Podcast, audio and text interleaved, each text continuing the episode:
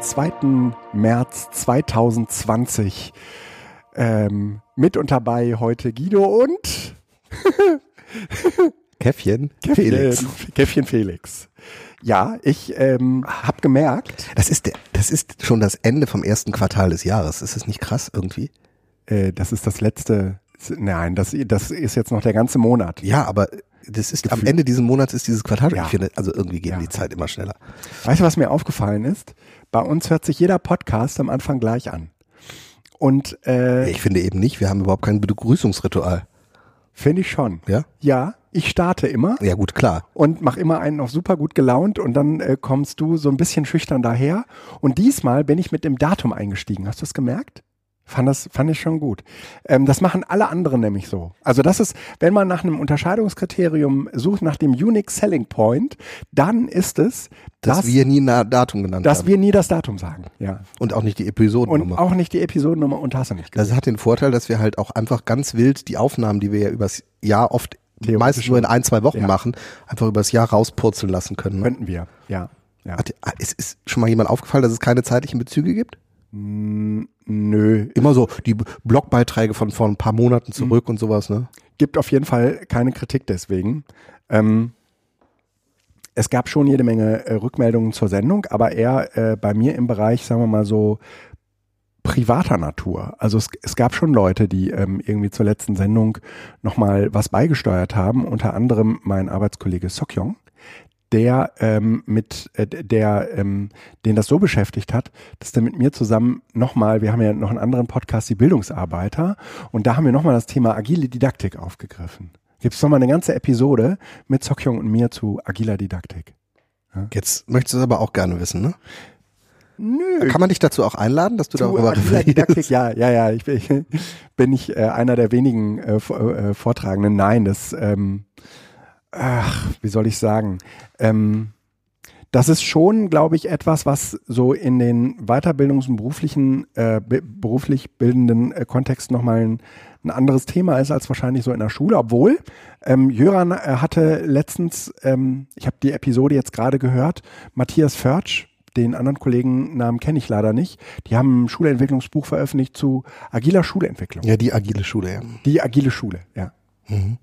Ich habe es nicht gelesen, ich habe ähm, den Bericht gelesen und ähm, ich war entweder das war ein Interview oder eine Kurzzusammenfassung und habe einfach nur gedacht, das entspricht exakt dem, was mein Vorwurf gegenüber diesem Wort, Wort war. Also erstens nutzen die es ja auch ums, das ist ja auch von Philipp nicht anders mhm. thematisiert worden, weil es einfach im Moment ein Hype-Wort ist und man springt ja. auf und nutzt das sozusagen, um was anderes darüber zu transportieren. Ja. Und eigentlich hat man das vorher schon immer gemacht. Und mhm. das ist das Perverse, dass die, also ich, agile Schule ist hier eine basisdemokratische Schule. Ja, ja, genau. Punkt. Genau. Dafür haben sie auch Und Preise bitte, gewonnen. Bitte ja. nennen wir das auch ja. einfach nicht die agile Schule, sondern Schulentwicklung basisdemokratisch, weil dann kommt man nämlich dahin, was gute Schulentwicklung ist und das hat nichts mit Agilität zu tun. Ich finde das einfach, ähm, jetzt fangen halt alle an, ihre Konzepte auf Agilität umzumünzen, mhm. aber du erreichst keinen neuen. Mhm.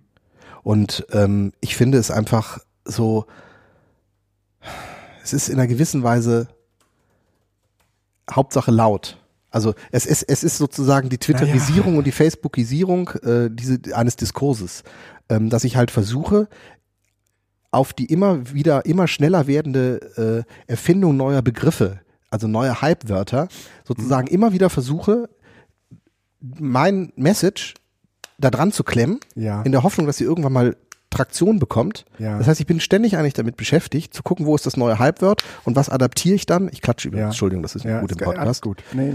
Ähm, was, wie adaptiere ich das, um meine Message da dran zu hängen? Und das ist, ähm, das ist am, am Ende nicht das, was nachhaltige Entwicklung naja, also bringt, aber, sondern was ja. eigentlich vor allen Dingen ähm, eine, eine, eine, der Versuch einer, einer hyperventilierenden Fame-Maschine im Grunde genommen schnell Nee. wird. Die Gefahr ist Nee, da. also die, die Gefahr ist da, aber ich würde vermuten, äh, dass es mh, Also die so- Schule hat übrigens vor 10 oder 15 Jahren einen Schulpreis gewonnen, eben mit dieser, mit diesem Konzept. Ja. Da gab es agile Didaktik noch nicht, sondern die haben jetzt einfach das Buch geschrieben und so genannt. Genau. Es geht um basisdemokratische Schulentwicklung und in dem Rahmen ist es wahrscheinlich sogar sinnvoll. Das sagen sie auch, also Genau. auch in dem Podcast von Jöran äh, vom JR, im, äh, JRA.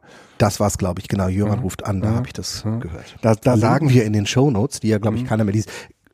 F- doch, Feedback. die, doch, doch, doch. Shownotes lesen, lesen die Leute. Wirklich? Ja, ja wegen unserer schönen Apps. Ja, okay. Ja. Das woll, das, das, äh, dafür ist unsere, ist unser Podcast ja ähm, über alle Maße bekannt. Ähm, noch ein Satz zu der agilen Schule. Ähm, das mit den Hype-Wörtern. Ich find's ehrlich gesagt gar nicht so schlimm, dass es diese, ähm, da, dass, dass, dass Menschen sowas tun. Also dass, dass Nein, die Begriffe. Ne, dass sie Begriffe adaptieren. Und zwar weniger, ähm, um Fame zu erzeugen, ähm, als vielmehr, um dafür zu sorgen, dass man dir noch zuhört. Wenn, ne, ja, klar, wenn du das Ding irgendwie basisdemokratische Schule nennst, ja, Mhm. ähm, dann äh, fällt das heute, sagen wir mal, äh, in so einer Twitter, äh, Facebook, Insta geschwängerten äh, Lehrer-Community, Lehrenden-Community, ähm, nicht immer äh, auf den nötigen Boden, auf den es fallen sollte. Und äh, deswegen gehört da schon auch irgendwie zu, dass man, finde ich, die Begrifflichkeiten wählt, die zeitgemäß sind. Ne? Das ist auch Teil, sagen wir mal, zeitgemäßer Bildung, dass man die Begrifflichkeiten äh, wählt, die, die alle gerade benutzen. Alle, alle, alle bemeinen damit genau das, was vielleicht früher anders hieß, ja. Mhm. Ähm, und insofern ist äh, das, was früher ähm, Chilma äh, war, das ist vielleicht das, was wir früher mit geil meinten, ne? oder auch anderen Begrifflichkeiten. Aber äh, so hat jede Zeit so ihre Begrifflichkeiten. Ähm, aber äh, wenn du, sagen wir mal, so etwas schon sehr, sehr lange machst und aber immer noch die alten Begrifflichkeiten benutzt, dann wirst du assoziiert mit, ach, das ist noch einer von den Alten. Die haben noch gar nicht gemerkt, dass man das heute nicht mehr E-Learning nennt. Ja, vor, vor 20 Jahren war E-Learning der Hype. Ne? Wenn heute ist E-Learning aber ein Schimpfwort, also benutzt man andere Begriff, Begrifflichkeiten dafür. Das ist nur das Phänomen anders gedreht, ja? Ich weiß es nicht. Ich glaube, also jemand, der nicht mit Buzzwords arbeitet, sondern der mir äh, in der pädagogischen Diskussion äh, und meinetwegen mit reformpädagogischen Begrifflichkeiten Dinge der erklärt, der ist mir deutlich lieber als jemand, der die ganze Zeit von agiler Didaktik spricht. Weil wenn er nämlich von agiler Didaktik spricht, weiß ich noch nicht, was er meint. Das, ja, das stimmt. Aber we- wenn wir jetzt mal die Protagonisten nehmen, so Philipp, Philipp Wampfler oder, oder Wer auch immer, spielt ja keine Rolle. Na, aber lass uns das, also weil mit den Leuten verbinde ich das im Moment, er mit Philipp, ja, ähm, dann ist das definitiv niemand, der diesen Begriff einfach nur vor sich herschiebt. Sondern es ist für mich schon jemand, der, ähm, der ähm, auch ein pädagogisches Verständnis davon äh, mitbringt. Ja? Ähm, das ist schon etwas, was ich ähm, häufig irgendwie auf Twitter bei den Leuten, die man da so liest, nicht immer unterstellt. Aber ähm, gerade ähm, so in dieser Begriffswelt, in der sich äh, ein Wampfler und Co. bef befindet, würde ich das schon vermuten. Also ich lese ja auch deren Blogs und würde sagen, okay, also es gibt auf der einen Seite irgendwie die 140 Zeichen. Ja, ich weiß, es sind eigentlich 280, aber ähm, die, die allermeisten vom alten Schlag kommt, die denken, 140 Zeichen müssten auch reichen. Ähm, und in denen äh, findet sich sozusagen eine sehr verkürzte Botschaft. Ähm, ich würde aber schon sagen, dass ähm, wenn man so sich in deren Blogbeiträge einliest, dann bekommt man schon auch eine Begriffswelt davon, ähm, die eher an das anschließt, was äh, unter Leitmedienwechsel äh, firmiert. Ne? Nennen das anders. Ne?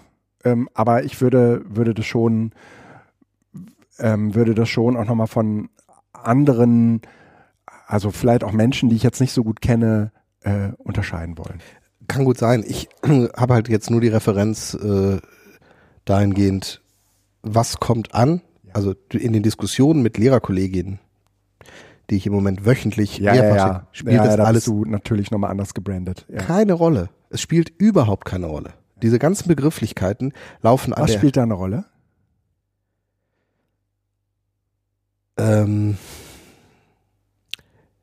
konkrete Fragen, welche Präsentationslösung wollen wir eigentlich in der Klasse haben? Ja. Ähm, welche Apps bieten sich an, Ja. eventuell als nächsten Schritt? ja. Ähm, in, in der weiteren Eskalation dann, ähm, wollen wir Office oder wollen wir uns doch versuchen, auf andere Ebenen zu beziehen? Ähm, diese ganzen Fragen, die dort hyperventiliert werden, Ja. also in diesen, übrigens ja auch, wir, wir kommen ja auch aus diesem Bereich, Ja. die spielen für die Schulentwicklung Keine große Rolle. keine große Rolle. Die nutze ich natürlich, Ja. auch heute noch, um ähm, eine andere Dimension auf Ja. die derzeitige Lage zu haben. Also das heißt, in Impulsreferaten, in, in, in Aufrissen, um was zu machen, da spielen diese Dinge natürlich eine Rolle. Also da Ja. kann man mit solchen ähm, Buzzwords, Ja. Leitmedienwechsel, agile Aber- Didaktik tatsächlich wird dazu führen, dass man mal kurz so innehält und überlegt, Moment, was spielt Ja. eigentlich eine Rolle? Aber in den konkreten Fragen, das ist die, die, setzen sich nicht und überlegen jetzt, wie kann ich agile Didaktik machen? Ja. Oder wie kann ich den Leitmedienwechsel hier berücksichtigen? Sondern da geht es um andere Dinge. Aber die Frage, die da ein bisschen hintersteckt, ist ja, wie kommuniziert man eigentlich äh, das pädagogische, die pädagogische Idee oder auch das pädagogische Selbstverständnis hinter ähm, den digitalen Apps? Und äh, das Ding ist so ein bisschen, ähm, ich habe das, äh, ich habe das Gefühl, diese pädagogische Idee, die vermittelt sich ganz schwer äh, über ähm, ein Kahoot oder so. Ich habe letztens irgendwie was von Axel Kommer ähm, gelesen, ja, ähm, der äh, sich irgendwie darüber wundert. Oh, vielleicht äh, jetzt ist auch überspitzt, ja, der sich darüber wundert, äh, inwie, inwie, inwiefern äh, die, die Leute sich auf die Palme bringen lassen, nur weil er ihnen sagt, okay, die Quizifizierung äh, der Bildung hat einen Namen, ja, Kahoot oder H5P oder was auch immer. Aber ähm, was dort eigentlich passiert ist, oder was, was unser Anliegen ja auch ist, und das geht natürlich über so Formate wie ein Podcast anders als über ein Format wie ein Blogbeitrag oder auch einen, einen, einen, ähm, ein Twitter-Post, ist, ähm, über die Pädagogik dahinter nachzudenken. Also, und die vermittelt sich halt nicht in einer griffigen äh, Formulierung äh, für, äh, so ein, für so ein Post, äh, sondern verlangt sozusagen Verständnis darüber, was äh, ist sozusagen äh, pädagogisch gewünscht, gewollt oder was auch immer. Ja, also ich habe bei mir in der Organisation gerade so ein wenig ähm, die Auseinandersetzung darüber, was was äh, für ein Menschenbild geht damit einher oder geht ne welch, welche welche also Methode beziehungsweise pädagogische Ziele vor Methode und so weiter. So, und das vermittelt sich halt nicht in irgendeinem Tool, sondern das vermittelt sich eigentlich in einer Auseinandersetzung darüber, was, was passiert denn genau bei dir im Unterricht? Was passiert denn genau bei dir im Seminarraum? Und dann äh, stellt sich als nächstes eigentlich erst die Frage äh, des Tools und das ist, ob es dann letztendlich bei einer Präsentation endet oder ob es oder bei einer, bei einer technischen Lösung für irgendwas endet. Ähm, das ist sozusagen gar nicht die, ähm, die entscheidende Frage. Aber das ist halt eine Fall-zu-Fall-Betrachtung, die ist relativ schwierig zu beantworten, wenn du 15 Leute im Seminarraum sitzen hast oder äh, 15 Kollegen in einer äh, pädagogischen Besprechung sitzen hast. Ja? Mhm. Wo jeder eine ne andere Vorstellung davon hat und bisher sich über diese Fragen nie ausgetauscht hat, weil man sagte, ähm, stell mir einen Beamer rein, ob ich ihn brauche oder nicht, wird sich noch zeigen. Und jetzt plötzlich sagen wir, naja, ob ich den Beamer reinstelle oder nicht, das hängt jetzt so ein bisschen davon ab, was bei dir pädagogisch überhaupt los ist. Ja? Was du machen willst. Und diese Frage äh, ist, je digitaler wir sie annotieren, äh, konnotieren, äh, umso mehr glauben wir, es hätte etwas mit Modernität zu tun. Das heißt, mh, ob ich dir einen Beamer reinstelle, das macht aus dir einen modernen Pädagogen oder nicht. Ist es so? Ja. Ich, ich äh, erlebe das aus meiner Sicht, also in meiner, in meiner äh, äh, Welt erlebe ich das gerade so, ja. Dass das sozusagen eigentlich das, also der, der Grad der Auseinandersetzung ist. Also ich fälle ein Urteil über pädagogische Szenarien. Und äh, wenn sie nicht digital sind, dann sind sie unmodern und dann äh, bin ich auch unmodern. Ja? So. Weißt du, was ich, das ist, das ist das, womit es konnotiert wird. Also, äh, ergo, ich will, ich will modern erscheinen. Äh, äh, also gucken wir uns mal Tools an. Ne? Und dann, ich habe auch schon Kahoot gemacht. Ne? Und das ist sozusagen das allererste, was den Leuten irgendwie auf die Füße fällt. Wobei es ja auch nicht schlecht ist, aber ähm, naja, sagen wir mal, für, also die, für, für, die, für, den, für, den Grund, für, für die Grundeinstellung dessen, was wir mit Digitalisierung im Bildungsbereich erreichen können, ist Kahoot schlecht. Ja, also weil es natürlich eine bestimmte Art und Weise des pädagogischen Settings ähm, festlegt. Ja. Naja, der Punkt ist, ähm, hier vermischen sich jetzt gerade ja so Dinge, ähm, nämlich irgendwo, ich weiß nicht, ob die Wörter jetzt passen, äh, zwischen ähm, Theorie und Praxis, mhm. zwischen Reflexion und Praxis, weil ähm, diese Diskussionen, wie du sie jetzt führst, die finden ja nicht in der alltäglichen Unterrichtspraxis statt, sondern die finden in der Regel dann statt, wenn es um konzeptuelle Dinge mhm. geht. Mhm.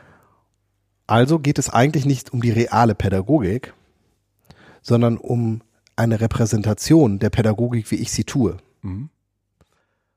Okay. Bedeutet, was ich damit sagen möchte, ist erstmal auf dieser Ebene jemand mit einem vollkommen analogen Unterricht, der aber hochgradig teilnehmerorientiert ist und einer, ähm, der kann sich in der Diskussion, wo es plötzlich um digitale Tools fühl, äh, geht, so fühlen, als wenn er nicht gut wäre. Ja. So, und damit kommen wir auf diese Repräsentationsebene. Es geht eben nicht um die reale Pädagogik, sondern es geht darum, in welchem Setting repräsentiere oder präsentiere ich meine Pädagogik und dann viel, viel wichtiger, welche Annahmen habe ich darüber, wie meine Pädagogik in diesem Setting bewertet wird. Und dann bin ich sozusagen auf einer Ebene, wo eigentlich die meine Theoriefestigkeit, meine Argumentationsfähigkeit eine viel, viel größere Rolle spielen als meine gelebte, meine praktische pädagogische, Handlung, mein pädagogischen. Äh, äh, so, ja, bedeutet, dass möglicherweise dann der Rückgriff auf Tools ja. einfach erstmal der einfachste Weg ist, um in dieser Diskussion zu bestehen. Ja. Weil das meistens eine Ebene ist, auf der man mir zumindest schon mal nicht mehr vorwerfen kann, ich sei ja nicht modern. Also, mhm. an, ich jetzt mal, also eine vollkommen analoge, agile Didaktik wird in der Diskussion in einem Kreis, wo es darum geht, Digitalisierung voranzubringen, mhm potenziell negativ gesehen, weil sie mhm. ja analog ist. Mhm. Und die Agilität wird ja eigentlich mit mhm. digital ja, assoziiert, ja, jetzt ja, vereinfacht. Das heißt, wenn ich dann sage, ja, ja, ich nutze aber auch Kahoot, dann bin ich in der Diskussion insoweit mit meiner pädagogischen Praxis schon mal so weit außen vor, dass ich zumindest mir nicht sagen lassen muss, ich würde ja keine digitalen Tools tun. Mit anderen Worten, man lässt mich in Ruhe und lässt sich erstmal weitermachen. Deshalb glaube ich, dass diese Toolifizierung manchmal auch einfach eine, eine Rettungsanker ist. Ja. Das, ja. das wollte ich damit sagen. Also ja. Also ich finde es einfach schwierig, weil es so diese, diese Ebenen, es geht nämlich oft nicht um die Praxis, es geht oft nicht um die Umsetzung, mhm. sondern es geht darum, wie ich diese Praxis verargumentiere. Ja. Da muss ja. man aufpassen, das dass man, man vor allen Dingen diese Kompetenz fördert, nämlich die Argumentation über meine Praxis, anstatt die Praxis. Und, und diese Trennung, die kannst du aber vorneweg in einer Auseinandersetzung oder in einem Gespräch eigentlich nicht setzen. Ja, weil alle natürlich davon ausgehen, wir reden nicht über ein konkretes Unterrichtsbeispiel, mhm. über ein konkretes Seminarbeispiel, sondern wir reden über Konzepte im Allgemeinen. Mhm.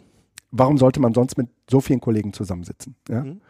Ähm, das gleiche gilt ja im Moment auch für Schulen, die ähm, irgendwelche Medienpapiere schreiben. Ne? Mhm. Ähm, die, die, die sich genau diese gleichen äh, konzeptionellen äh, Überlegungen machen, die erst einmal mit dem pädagogischen Handeln vor, äh, im Klassenraum relativ wenig zu tun haben. Mhm. Ähm, und trotzdem glaube ich, dass die, die, die, die Frage sich nur ähm, zufriedenstellend beantworten lässt, wenn man nicht in solche Plattitüden wie agile Didaktik und so weiter verfallen will, mhm. wenn man sich die konkrete, ähm, die konkrete Wirklichkeit im Seminarraum anschaut. Ne? Ähm, und deswegen äh, ist es, äh, gibt es, glaube ich, auch, sagen wir mal, in der Argumentation äh, Pädagoginnen und Pädagogen, die sagen, ja gut, aber er ist ja gar nicht mehr in der Praxis. Ja? Mhm. Der kann das ja, ne? Ich, ne, ich stehe vor den Schülern, ne? Und du weißt ja gar nicht mehr, wie das, wie, wie das dann da ist, ja. Und ich würde sagen, äh, ja, jein, ne? Weil du es antizipieren kannst, ja. Weil ich es antizipieren kann und weil es nichts ist, was man sich nicht aneignen kann. Ne? Also man kann aber nicht jeder, der behauptet, das ist nämlich jetzt der nächste Punkt, nicht jeder, der behauptet, er kann das aber noch vorstellen, wie das vor Schülern ist, kann sich auch vorstellen, wie das vor Schüler stehen ist. Ja. Das ist auch ganz gefährlich. Diese Diskussion führe ich. Mhm. Und zwar, also zum einen laufe ich selbst Gefahr, nachdem ich ja zwei Jahre, zweieinhalb Jahre aus der Schule ja. draußen bin, dass ich das für mich zwar immer noch selbst sehe, ja. aber dass ich das eigentlich nicht als Argument vorbringen kann für Nein. jemanden, der jeden Tag in der Schule steht. Nein. Das Und wird ja zumindest immer als Gegenargument setzen, ja, können. Und zwar ohne dass ich darauf erwidern kann. Mit ja, anderen Worten, genau. ich sollte dieses Argument nicht bringen. Wenn ich aber feststelle, dass in der Kommunikation mit Technikern mit denen ich täglich auch zu tun habe. Die Argumentation, wir wissen schon, wie das in Schule läuft, gebracht wird. Und du ja. sitzt daneben und denkst dir, Moment, ich bin seit zweieinhalb Jahren aus der Schule und würde sagen, ich habe eine Ahnung, aber ich entferne mich tendenziell auch. Ja. Wenn du das jetzt bringst, ja. Dann wird's echt gefährlich. Das heißt also, dieses Argument muss man auch sehr, das muss man sehr, sehr, sehr, sehr feinfühlig machen, weil du behauptest das zwar, aber ja. es, du kannst es nicht belegen und du kannst es auch eigentlich nicht widerlegen, sondern das ist für dich ein Gefühl. Ich würde sagen, um das zu widerlegen, musst du selbst Bildung machen. Ja, und dann kannst ne, du auch nur behaupten, zu wissen, was du als Bildung gemacht hast und nicht sagen, wie es ist, vor einer Schülergruppe zu stehen. Ja, und trotz, ja, doch, aber, ne, ist jetzt für dein Setting vielleicht nur noch schwer realisierbar, aber für mein Setting ist es äh, relativ wichtig, auch um genau diese Argumente entkräften zu können. Ja, es in diesem Bildungsbereich äh, äh, aktiv eine aktive pädagogische Rolle auch zu spielen und nicht mehr nur eine rein und nicht nur am Ende sich auf eine rein konzeptionelle zurückzuziehen. Also, wenn du das sagst, ich äh, glaube dir auch, dass du das vorstellen kannst. Du bist ja auch in aktiv mit Schulen, du hast Schüler und sonst was. Es geht mir einfach nur äh, darauf hinzuweisen, dass wenn dieses Argument kommt, man sehr genau gucken muss, von wem kommt es und in welchem Kontext wird das. Es ist nämlich in der Regel kein Argument, ja. so zu sagen, ich weiß, wie es in der Schule ist oder so, oder ich weiß, wie das ist, weil es eigentlich kein Argument ist, sondern eine Rechtfertigung. Genau. Ich kann da ja nicht drauf agieren. Ich kann ja, ich kann das ja nicht widerlegen. Ich kann da nicht, sondern das ist eine Rechtfertigung deinerseits. Ja, genau. So. Möchtest du noch einen Kaffee? Ja, gerne. Kannst du gleich rausschneiden dann. genau, weil ich ja, weil ich ja so, so fleißig am Schneiden bin bei diesem Podcast. Okay. Läuft aber, eigentlich noch die Aufnahme? Vielleicht ja, das die, einfach. Nee, die Aufgabe, die Aufgabe läuft. immer mal wieder fragen. Hm. nee, tust du nicht. Soll äh, ich nicht fragen? Nein, du, es gäbe eine, es gäbe andere Fragen, die du, ähm, so, jetzt neues Thema. Ähm, neues äh, Thema. Und zwar, ich würde ganz gerne mit dir über einen Podcast reden, den ich, äh, den ich gehört habe. Der heißt Plan B. Ähm, Plan B ist ein Podcast aus der 1000 Hertz Reihe oder 4000 Hertz Reihe. Äh, und da hat ähm, Michael Seemann, aka äh, MS Pro bei Twitter, ähm, ein paar also interessante Leute zusammengeholt und er hat vor kurzem eine Episode mit Johannes Kleske gemacht, der ist Zukunftsforscher, zum Thema Zukunft der Arbeit. Den habe ich mir angehört und äh, die kommen dort zu einer äh, interessanten These. Und zwar ähm, äh, ist sozusagen die Frage an den Zukunftsforscher Kleske, na wie kommst du Kann denn? Kann es sein, dass dieser Podcast keine Webseite hat? Doch, hat er. Mhm. Plan B hat eine Webseite. Doch. Äh, in diesem 4000 Hertz Konglomerat. Ach, in diesem, mhm. weil wenn ich Plan mhm. B Podcast suche, mhm. mhm. findest du nichts. Und ähm, also wie kommt ein Zukunftsforscher zu seinen Aussagen, Aussagen. zu seinen Zukünften?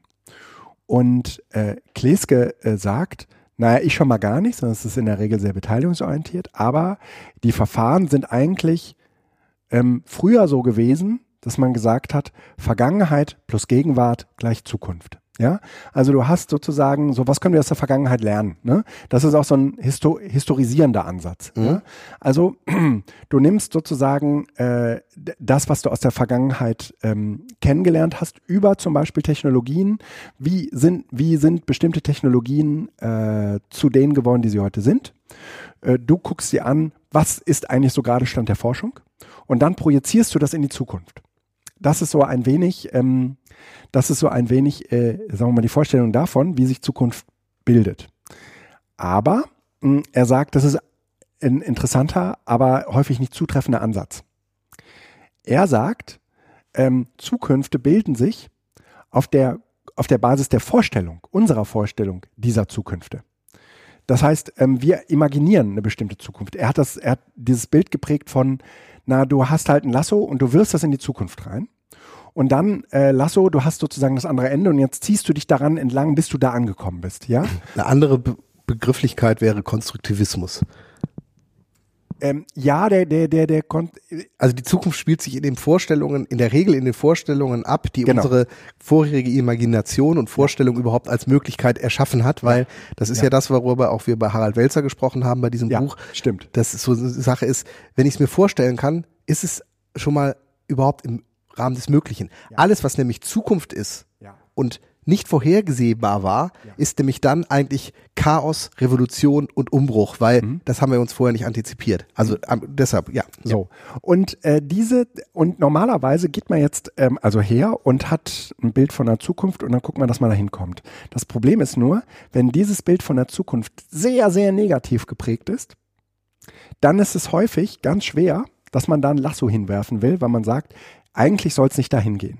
Das heißt, man Mhm. ist dann eher umgekehrt dabei, ähm, sich äh, an dem Gegenteil abzuarbeiten. Alles klar. Beispiel Automobilindustrie oder ähm, Musikindustrie, Mhm. die zwar sieht, dass das alles eigentlich überhaupt keinen Sinn mehr hat, was sie da machen, aber das sozusagen in den Zukunftsforschungsergebnis zu haben, würde natürlich nicht passen. Also baut man seine Zukunft um darum herum und hofft, dass man mit diesem Lasso sich in eine andere Ecke zieht. Alles klar. Mhm. u- Unter, unter Umständen. Also ich würde sagen, in der Mobilindustrie gibt es schon auch eine Zukunft. Ne? Und die ist auch, äh, sagen wir mal, ähm, im Moment stark von der Elektromobilität geprägt. Ja, das meine ich ja, aber das ist ja sozusagen jahrelang Ja, ja, ja, jetzt so, also. Ja, ja, ne? ja, ja, ja, ja, ja. rückblickend. Jetzt, heute ist das sozusagen Ja. nicht mehr Zukunft, Ja. sondern Realität. Ja, ja, ja. Aber Ja, ja. äh, die großen deutschen Automobilbauer haben Ja. sozusagen negative Zukunftsperspektive sozusagen antizipiert, so im Sinne von, das Elektroauto würde alles auf den Kopf stellen, weil die kompletten Produktionsketten von 4.000, 5.000 Teile auf 200 Teile reduzieren. Nee, nee, nee, nee, nee, nee. Bitte lass uns in die andere Richtung ziehen, dass es Ja. weitergeht. Ja. Also so, und jetzt äh, ist halt die Frage, ähm, uns fehlen äh, gute Zukünfte. Also uns fehlen auch Narrative für. ja, aber das ist doch tatsächlich die Wälzer-Geschichte.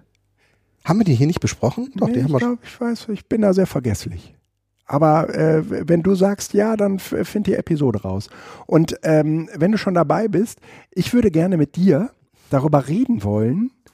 Ähm, wir können ja, äh, wir können ja ähm, viel darüber sagen, wie sich Schule oder Alles könnte anders sein. Harald Welzer, Episode Nummer 57, da haben wir über Camping gesprochen.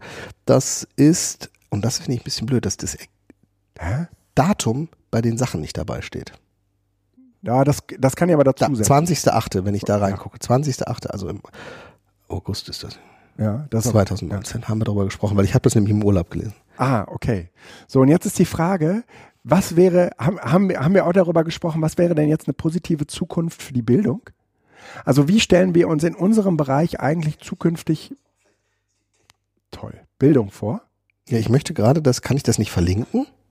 Ja, kannst du, aber das erkläre ich dir gleich, wie das geht. ja, also du kannst innerhalb einer Episode äh, auf eine Kapitel, äh, auf ein Kapitel verlinken. Ja. Mhm? Das sollten wir gleich mal irgendwie machen, aber das spielt Mit jetzt nicht so eine Rolle. Player. Das ne? ist jetzt gerade nicht so wichtig. Also, ne? wo, würden, wo, würde, wo würde sozusagen unser Lasso hingeworfen werden? Wo, äh, was ist das, so, sagen wir mal, für eine, für eine, für eine Bildungswelt, äh, in der wir dann leben? Darüber würde ich gerne heute mit dir reden wollen. Ja? Käffchen? Ach so, du willst dich dieser Frage nicht stellen. Du, Nein, du, du, du wir haben das. bist ja auch nicht so der Praktiker, ne? Na, genau, ich bin der Praxis. der Praxis. Ich habe übrigens Husten. Ich hab, Ja, es ist laut. Ich hab, ich hab, Du hast Corona. Äh, ich habe Grippe. Ja, ein unbestätigter Corona-Fall. Ja. Ähm, ich bin, ähm, wir haben, das- aber das haben wir doch als Thema hier schon ein paar Mal gehabt. Gerade diese Wegscheide, vor der wir stehen, ähm, geht es in Richtung ähm, Ja, digitale? Reformpädagogik Ja, ja, ja. oder geht es in Richtung äh, adaptives Lernen? Und äh, w- Wo ähm, will ich hin? Ja, genau. Nee, ich finde adaptives Lernen total super für meinen Sohn. Ja? Nee, das ist, die Frage ist doch rhetorisch, das ist ja das Witzige. Nein, die ist nicht rhetorisch. Es geht auch nicht um deinen Sohn, es geht ja auch um dich. Du hast ja, du bist ja in einer Doppelrolle. Du hast, du bist einmal äh, Vater und äh, blickst auf ein Kind, was jetzt, äh, sagen wir, Ähm. und du bist auf der anderen Seite ja in einer lehrenden Rolle.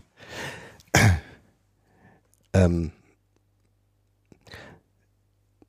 mein Sohn braucht keine Schule, um zu lernen. Mm. Er hat ja dich. Nee, das mal ich, nee, ist, gestern Abend saß er am Bett und hat gesagt, Mama, Papa, guck mal, ich habe Mio gemalt. Und hat er das allererste Mal ein Männchen gemalt. Ich weiß nicht, wann das ist in der Entwicklungspsychologisch dran war, aber er hat tatsächlich das allererste Mal einen Kopf mit Augen, Haaren und zwei Armen gemalt. Wir standen daneben so, "Huh, dreieinhalb Jahre, jetzt geht los. So. So, Mach ein aber- Foto. Und dann hat das noch schön gemacht. Und dann haben wir gedacht, wir hätten es lieber nicht sagen sollen, dass wir es aufhängen wollen, sondern. Also, aber nein, der, der, der Punkt ist, ich, Nein, Menschen. ich reflektiere diese Ebene tatsächlich, oder diese Frage, nein, anders muss ich sagen, diese Frage reflektiere ich auf einer anderen Ebene, die sehr abgerückt ist. Weil für mich ist nicht die Frage, was gute Bildung ist. Weil ich glaube, wir wissen alle, was gute Bildung ist. Ja, aber wo wollen wir hin? Ja, wo ist das? Wo werfen wir das Lasso hin? Ja, auch glaube ich, das ist für alle klar. Aber Mehr- warum ziehen? Warum? Nee, das glaube ich So, nicht. Doch, ich glaube, es ist normal. Jetzt und zwar immer vor der Reflexion deiner eigenen Kinder. Also Nicht nur der Kinder, sondern auch der Erwachsenen. Das gilt doch Ja. für alle. vor der dann aber vor der äh, mit mit der Perspektive deiner eigenen Kinder oder deines eigenen Selbst. Wie möchtest du lernen? Wie soll das Setting sein? Begrifflichkeiten wie selbstbestimmt, autonom, kollaborativ, Team, ähm, sinnstiftend, das wird dir alles passieren. So, Ja. die Frage, Ja, das meine ich ja auch nicht. Doch, das ist ganz wichtig, Ja. weil darüber ergäbe sich auch eine Struktur. Das Problem dabei ist, und deshalb reflektiere ich diese Frage einfach auf einer anderen Ebene, ist, wie halten wir es in dieser Fragestellung mit dem gesellschaftlichen Auftrag von Schule, von Bildung, von der gesellschaftlichen Funktion, die dahinter steht.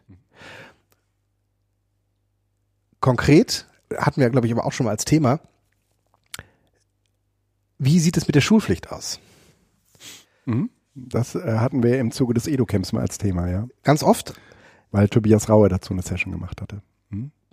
weil das ist eine Frage, die steht bei mir tatsächlich in einem direkten Kontext. Weil, weil wenn ich die Schulpflicht aufbreche, würden sich sozusagen, würde sich eine Blumenwiese unterschiedlicher Lehrkonzepte, Lernkonzepte ergeben können. Weil die Schüler müssten nicht mehr in die Schule. Sie könnten auf anderen Wegen sich Dinge aneignen. Es würde also relativ schnell dazu führen, dass es sozusagen eine, eine ganz agile Form von, von Weiterbildungskonzepten im, im unteren Bildungsbereich gäbe. Ja, Positiv. Das wäre jetzt das positive Lasso. ja.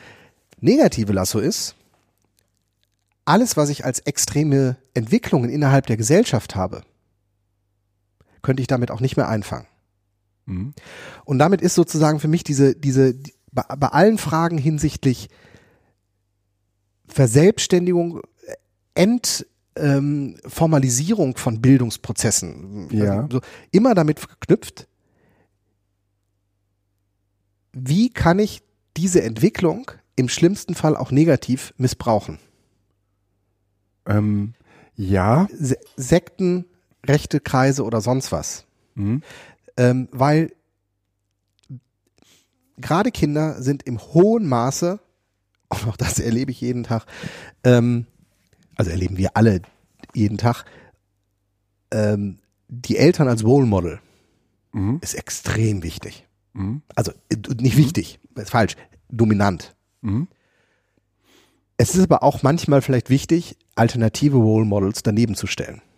Das heißt also, die Kinder aus ihrem, ich nehme jetzt, nehme jetzt mal tatsächlich eine Sekte oder irgendwie so eine, so eine, so eine Impfgegner, irgendwas Gedönse rauszuholen und in einen anderen Kontext, der anders lebt und denkt und arbeitet, einer, einem, einem, einer Normvorstellung der Gesellschaft sozusagen da eher entspricht, herauszuholen, damit sozusagen auch klar wird, das ist nicht, diese Welt ist nicht die einzige möglicherweise, Ja. die deine Eltern um dich konstruieren. Ja.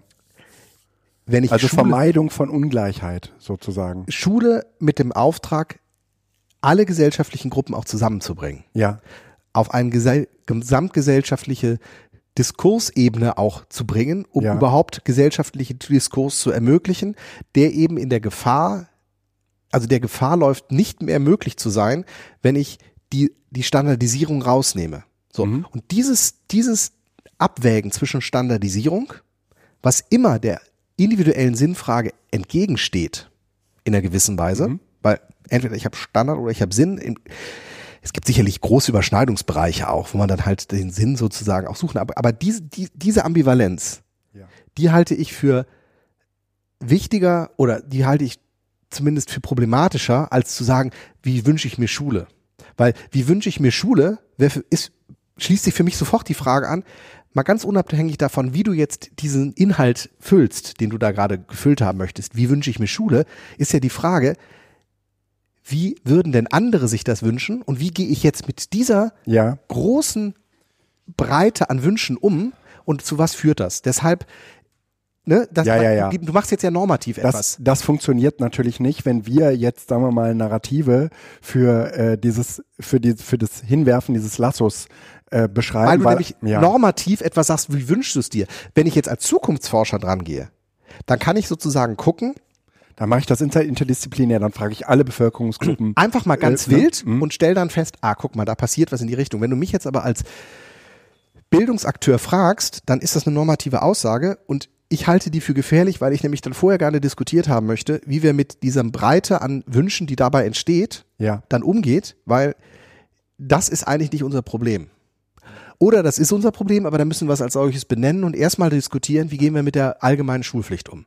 Ist das ein Wert, den wir erhalten wollen oder nicht? Stimmt. Und wenn wir das erhalten wollen, was ich gerne möchte, ist die Frage als nächstes nicht, wie wünsche ich mir Bildung, sondern wie wünsche ich mir Bildung im Rahmen der allgemeinen Schulpflicht. Und dann können wir gerne darüber reden, dass ich gerne die Reduzierung von Unterrichtsinhalten hätte, dass ich gerne darüber reden möchte, inwieweit ähm, Prüfungsformate zurückgefahren werden, Ja. inwieweit Ja. Fächer ne, Ja. ne, Aus als Hauptfächer bezeichnet werden oder indem ich, ob ich nicht vielleicht viel mehr in den künstlerisch-kreativen Bereich die Ver Stunden schiebe, weil das der Bereich ist, der uns Menschen gegenüber Maschinen und Computern einzigartig werden lässt. Mathematik ist wichtig, aber ich werde mich mit Mathematik nicht in meinem Leben behaupten. Nochmal, es sei denn, ich habe da ein Faible für, dann darf ich auch das machen, aber es geht vor allen Dingen darum, kreativ zu sein.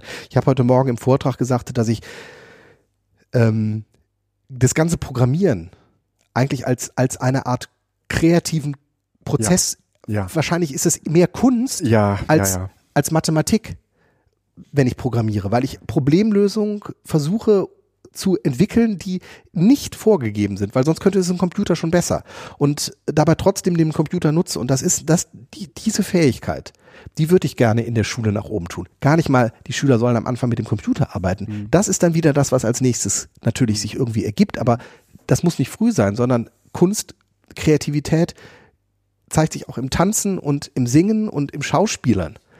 Ja, und im kreativen Bewältigung von Problemen. Und die Frage aber ist, im Rahmen von und einer allgemein bildenden Schule. So, und damit habe ich aber schon eine, oft ein Level in der Diskussion sozusagen erstmal angesetzt, dass viele Leute, die diese Frage beantworten, eigentlich schon gerne auch wieder aufgelöst hätten. Ja. Weil viele eben gerade die einen starken inhaltlichen Schwerpunkt setzen wollen. Also Mhm. mit, mit Weltanschauungen zu Hause vor allen Dingen agieren, eben gerne diese Schulpflicht eigentlich abgeschafft hätten. Ja. Also diese ganze Bewegung der Freilerner, die aus unterschiedlichen Gründen und mit unterschiedlichen Intentionen, und die müssen auch gar nicht immer böse sein, Richtung holländische, belgische Grenze ziehen, damit sie sozusagen sich auf die andere Seite setzen können der Grenze, weil dort die Schulpflicht nicht herrscht oder nach Süd, äh, nach Spanien auswandern, um damit ihre versuchen, ihre Kinder da rauszuziehen. Das halte ich alles für gefährlich, weil es oft von Menschen gemacht wird, die damit verantwortlich umgehen. Wenn ich das aber als gesellschaftliche Norm etabliere, Dann dann, wird das ja. auch von Menschen genutzt, wo ich sage, und genau das habe ich nicht beabsichtigt damit. Ja. Bin ich sofort bei dir. Also es, ich glaube, dass diese Liberalisierung im Grunde dazu führt, dass Menschen, ähm, dass, dass Ungleichheit wächst. So, ja. Genau. Dass, dass, Ach, genau, auch die, auch die Reichen Ja, ja, ja, werden sich ihre Kreise besuchen, die Ja, werden klar. nicht mehr, genau. Ja. Also dass, dass, dass die, die eh davon profitieren, mehr davon profitieren, wenn es keine Schulpflicht gibt. Genau. Und umgekehrt die, Genau. die, ähm, die äh, froh sind, die, also die, die, für die die Schulpflicht eigentlich ein Segen ist, ja, ähm, für die wäre, wäre das Gegenteil dann der Fall. Ne? Genau. Ähm, ich, ja, Verstehst du, deshalb finde ich diese Frage, ja, wo geht das Lasso hin, gut.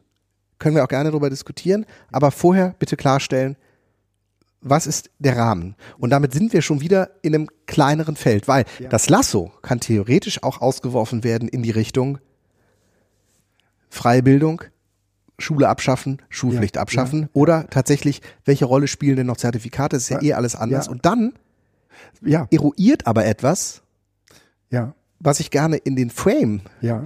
in dem sich Zukunft statt abspielt, gerne Dann- nicht drin hätte. Ja, okay, pass auf, ich prä- präzisiere die Frage. Ähm, für, für die Schulpflicht haben wir, zumindest wir beide, gerade gute Argumente gefunden, weswegen die bleiben muss. Ähm, ich glaube, ausgehend davon wäre eine Bildungspflicht für Menschen, die keine Schulpflicht mehr haben, ähm, eine ähnliche Hilfe. Hilfe, ne? sozusagen ähm, Ungleichheit zu der, der Ungleichheit zu begegnen.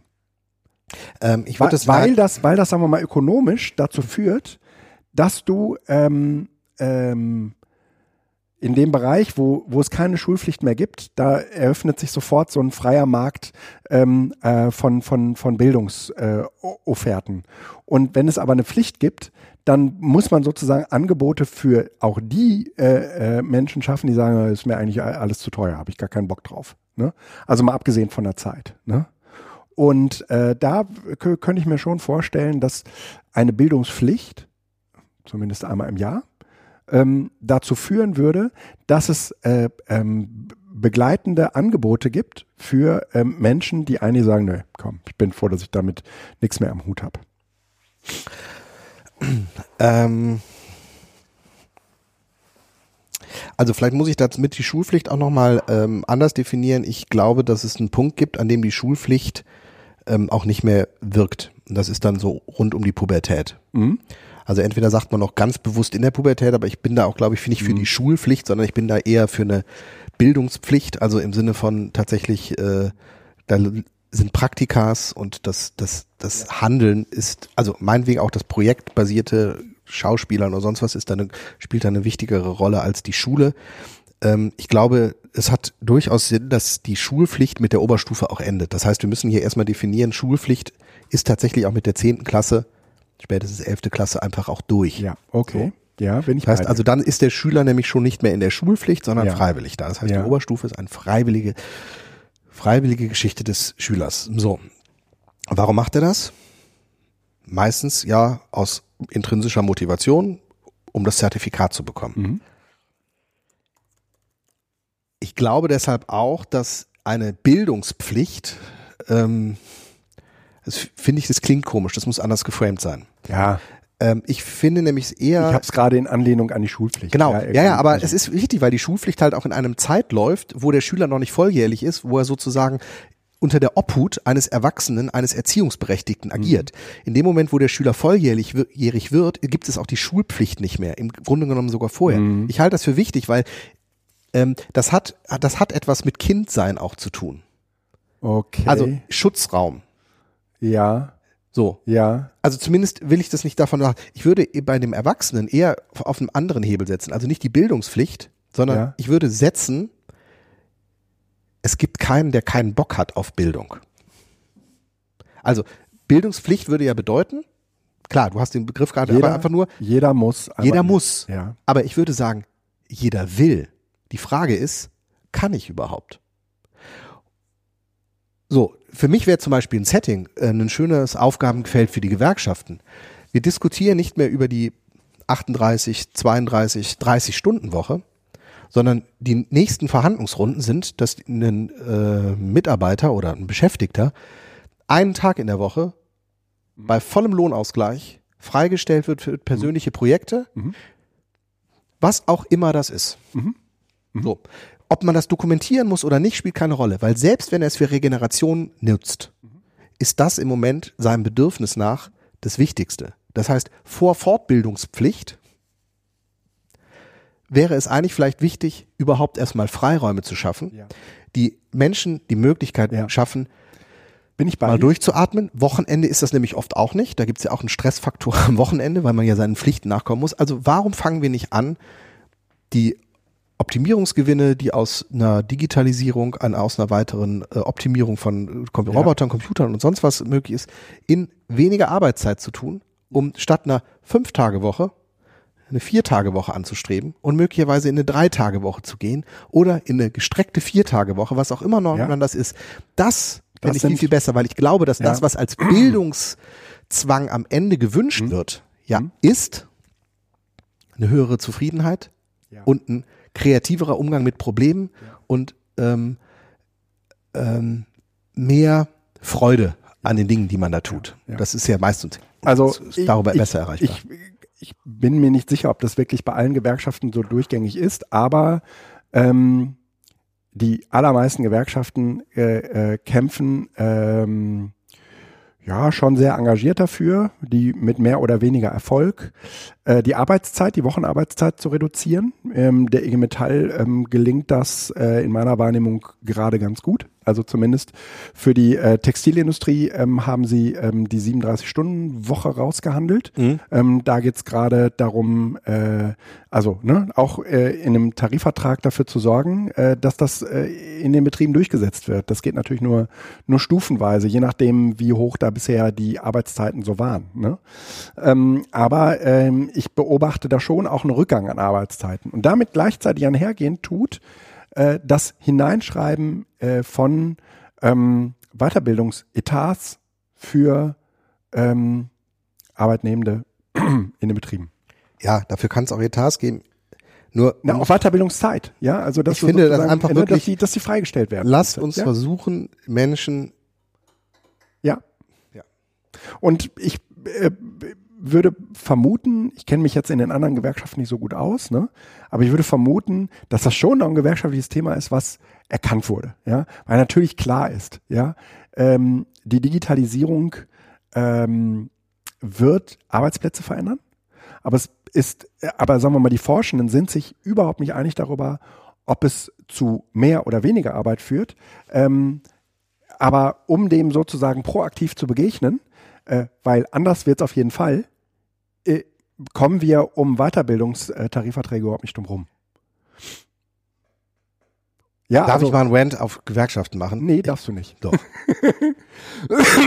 das war keine Frage, sondern also ich ganz ehrlich, ich finde, ähm, die Gewerkschaften haben sich gerade im Rahmen der Diskussionen um die Agenda 2010 und der damit einhergehenden des damit einhergehenden Lohndumpings Hm? Im europäischen Vergleich, äh, gleichzeitig Einführung des Euros und so weiter, auf eine Diskussionsebene begeben, wo man die kaum noch ernst nehmen kann. Weil die nein, die haben, die Gewerkschaften haben jahrzehntelang oder einen Jahrzehnt lang die ihr eigentlich obliegende Aufgabe sträflich vernachlässigt und haben eigentlich sich voll unter, dem Digita äh, unter das Diktat der äh, Arbeitgeberverbände gestellt. Weil immer, ja, es war doch immer, es war doch klar immer formuliert, ähm, äh, das äh, Wachstum jetzt, also wenn wir jetzt die Löhne erhöhen, äh, drängen wir das Wachstum ab. Wir müssen jetzt auf jeden Fall, so, und das haben wir in Deutschland aus dieser unglaublich starken Position gemacht, dass wir schon Lohnstückkosten hatten. Die waren im europäischen Vergleich konkurrenzfähig, eher niedrig. Und wir haben sie durch die Zu Lohnzurückhaltung noch weiter runtergedrückt. Mit anderen Worten, in Deutschland lässt sich so günstig bei gegebener Infrastruktur, die drumherum ist, produzieren wie kaum in einem anderen europäischen Land. Das heißt, wir haben die komplette Industrieproduktion aus den südlichen Ländern nach Deutschland geholt, im vollen Bewusstsein der Gewerkschaften damals. Also da haben die Gewerkschaften in keinster Weise die internationale im Blick gehabt, sondern nur den deutschen Wirtschaftsstandort. Das heißt, die Gewerkschaften haben dort nicht europäisch agiert, sondern national. Und das ist etwas, was hätten die Gewerkschaften damals anders reagiert, hätten wir heute eine ganz andere Situation.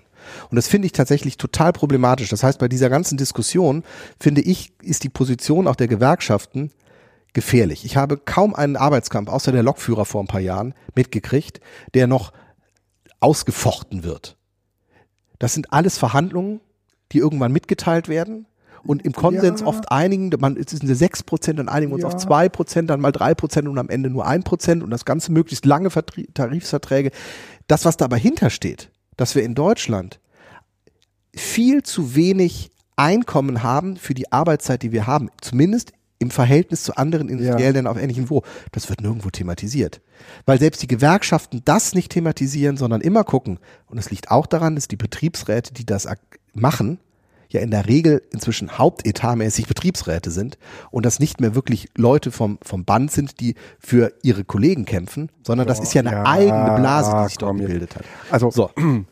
Das wollte ich nochmal loswerden. also was den letzten Teil angeht, äh, könnte ich da, glaube ich, noch am ehesten darauf einsteigen als auf den ersten, weil hier internationale Beziehungen, da bin ich einfach raus, da weiß ich zu wenig drüber, ja. Aber ähm, äh, zumindest äh, was die Auseinandersetzung ähm, mit, mit, also Betriebsräte haben in tariflichen Auseinandersetzungen erst einmal nichts verloren. Die Tarifparteien sind in der Regel die, die Gewerkschaften, und die Arbeitnehmenden, äh, die Arbeitgebenden. Ne? Genau. Ähm, und ähm, die äh, Betriebsräte haben dann höchstens äh, einen Einfluss darauf, äh, den Tarifvertrag ähm, möglichst weitgehend in den Betrieb zu integrieren. Ne? Aber ähm, im Grunde genommen haben Betriebe, die äh, Betriebstreue erklären, auch einen, Betriebsvertrag, ähm, einen einen Tarifvertrag, der, der erkämpft wurde, an, an, anzuerkennen und anzunehmen. Ich will damit nicht sagen, dass das keine Rolle spielt, aber ich finde diese, Ich will nur sagen, Betriebsräte spielen keine Rolle. Ja, okay. Ja, in, in, der, in, der, in, der, in dieser Fragestellung. So. Ähm, was so dieses im, im stillen Kämmerchen äh, angeht, äh, Tarifverträge erkämpfen, ich kriege das jetzt zum ersten Mal ja so live mit. Ne? Also ähm, die Metall äh, fängt gerade an, ähm, sagen wir mal, sehr basisdemokratisch Forderungen zu erarbeiten. Man, das, das hat schon, das hat nichts damit zu tun, dass da Betriebsräte sitzen, sondern es hat etwas damit zu tun, dass da Delegierte sitzen. Das sind unter Umständen hin und wieder auch Betriebsräte, das sind unter Umständen hin und wieder auch Vertrauensleute. Das sind auf der, äh, das sind aber vor allen Dingen gewählte Vertreter der Gewerkschaften in den Betrieben. Das sind schon die Leute vom Band. Das sind nicht die äh, fetten freigestellten äh, Betriebsräte, die die letzten ähm, äh, zehn Jahre ähm, in ihrem Betriebsratsbüro versauen und nicht mehr so richtig mitkriegen, was am Band passiert. Sondern würde, also die Realität, würde ich sagen, ist eine andere. Das heißt, äh, basisdemokratisches Verfahren, äh, das geht sozusagen immer äh, eine, eine Stufe höher.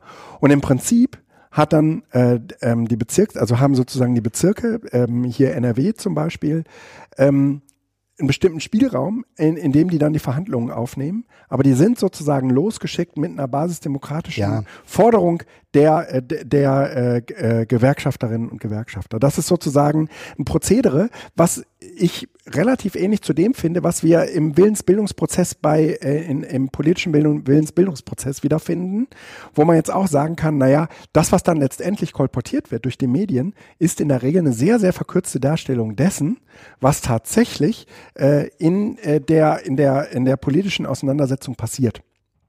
Und das ist ein Problem in der Verkürzung der Darstellung. Aber die wenigsten interessieren sich jetzt dafür, äh, wie kommt eigentlich eine Entscheidung zustande. Entschei ähm, entscheidend ist immer, was ist denn jetzt entschieden worden? Ne? Und was habe ich davon? Ne? Das ist sozusagen irgendwie das und niemand will wissen, wie eine Entscheidung zustande kommt. Nein, ich, ich, ich wollte auch, also ich will, was ich jetzt nicht machen wollte, ist den, äh, den die Legitimität der Gewerkschaften in Frage stellen. Ich finde nur, dass wir, wir wir diskutieren heutzutage darüber, ähm, oder die, die, die Situation, in der wir uns in Europa befinden, mit Griechenland, Italien, Spanien, Portugal, PIX-Staaten, ähm, Stärke des Euro und so weiter. Was da, was wir hier in Deutschland viel zu wenig thematisiert haben, ist, wie wir als einzelne gesellschaftlichen Gruppen daran einen Anteil haben. Weil wir in Deutschland profitieren im, ja, überproportional Von von diesem Euro. Ja. Weil wir den Euro künstlich niedrig halten, weil andere Länder, für die der Euro eigentlich viel zu stark ist, mit im gleichen Währungsraum sitzen. Das heißt, wenn die, die D-Mark noch geben würde, hätten wir eine solche über, also be, überwertete, starke Währung, mit der wir Probleme hätten, unseren Export aufrechtzuerhalten, worin wir gegen Italien oder Griechenland eine so schwache Währung hätten, mit der sie aber ihre Schulden und ihre, ihre Außenhandel besser regulieren können, weil wir in einem Währungsraum sind. Haben wir sozusagen eine Währung, mit der wir unsere Sachen günstig nach außen verkaufen können Ja. und ignorieren dabei, aber dass wir das nur haben, weil andere Länder es deutlich dreckiger geht. Und wenn es dann darum geht, eine Transferleistung zu haben, sagen wir nein. Und deshalb, da kritisiere ich die Gewerkschaften, Mhm. dass die Gewerkschaften mit einen Anteil haben, dass wir in Deutschland so niedrige Löhne haben. Im Verhältnis zur Produktivität haben wir in Deutschland im europäischen Vergleich niedrige Löhne. Im, also ne, Lohnstückkosten bedeutet, wie viel Lohn oder wie viel Arbeitszeit läuft in einen, in einen Gegenstand. Und wenn wir uns diese Produktionsrate in, in, in Südeuropa oder in Deutschland angucken, ist es in Deutschland besser. Wir haben eine bessere Infrastruktur, wir haben eine bessere Verteilungsmöglichkeit, wir haben eine höhere technische Entwicklung, wir haben eine höhere Qualifizierung der Mitarbeiter. Das heißt, die Lohnstückkosten in Deutschland sind besser, also es lohnt sich in, mehr in Deutschland ein, ein Industriebetrieb, ja. Standort aufzubauen, als in Süditalien. Ja. So, und das liegt aber auch daran, dass wir hier in Deutschland bei den Löhnen im Rahmen der Agenda 2010 immer und mit dieser großen Sache, wir wollen hier ja auf jeden Fall irgendwo die Arbeitsplätze erhalten, nach vorne getragen haben, wir brauchen niedrige Löhne. Naja, Schröder hat damals als SPD-Kanzlerkandidat 2010 war doch eher Sozialstaatsabbau. ja, aber es ist ihnen, das natürlich war es, aber es war die SPD, die Gewerkschaften haben das mitgetragen, die haben nicht dagegen rebelliert. Hat, sondern ja, die Gewerkschaften mhm. haben das mitgetragen und Schröder hat sich noch hingestellt und hat gesagt, wir haben in Deutschland die wir, wir drücken die Löhne, wir schaffen einen Niedriglohnsektor. Das waren für ihn Dinge, die waren wichtig. Und die Gewerkschaften haben natürlich da Das gekämpft, um zumindest Dinge- die Leiharbeiter auch in Verträge zu überführen. Ja. Aber das eigentliche Knackpunkt, dass man nämlich sich mit Lohnzurückhaltung das, das war ja ein Begriff, der geprägt worden ist. Die Gewerkschaften haben gesagt, wir machen Lohnzurückhaltung, um die Arbeitsplätze zu sichern. Das war eine Verarschungsaktion der Arbeitgeber. Die hätten nicht mit Lohnzurückhaltung reagieren müssen. Wir hätten im Rahmen des Euro sagen müssen, pass mal auf, wir müssen in Deutschland viel, viel teurer werden, damit wir eine Inlandsnachfrage auch produzieren, damit wir im europäischen Vergleich ein, ein gleiches Level bekommen. Es kann nicht sein, dass wir in Deutschland Lohnzurückhaltung machen, hier immer günstiger werden, hier die Arbeitsplätze sichern und drumherum bricht alles zusammen. Du erwischst mich am falschen Fuß. Ich kann, äh, ich kann da äh, schwer zu argumentieren. Okay, aber das war auch jetzt gar nicht das Thema. naja, ähm, Ich laber heute zu viel. Ich muss ein nein, nein, ach, ist okay, ist okay. Es ist okay. Ha, ähm, ich, ich wollte noch ein, also Wie siehst du das denn? Wie siehst du denn die Zukunft? Wo willst du das Lasso hinwerfen? das Lasso. ich werf das Lasso raus. ich, also was die, was die Schulpflicht angeht, bin ich bei dir. Was die äh, Sch- Schul, was das Schulsystem angeht, ähm, wünsche ich mir, äh, also, also arbeite ich an weniger Differenzierung. Also äh, im Sinne von, äh, wir brauchen kein dreigliedriges Schulsystem, sondern ein eingliedriges Schulsystem. Ähm, praktisch so eine Art Einheitsschule.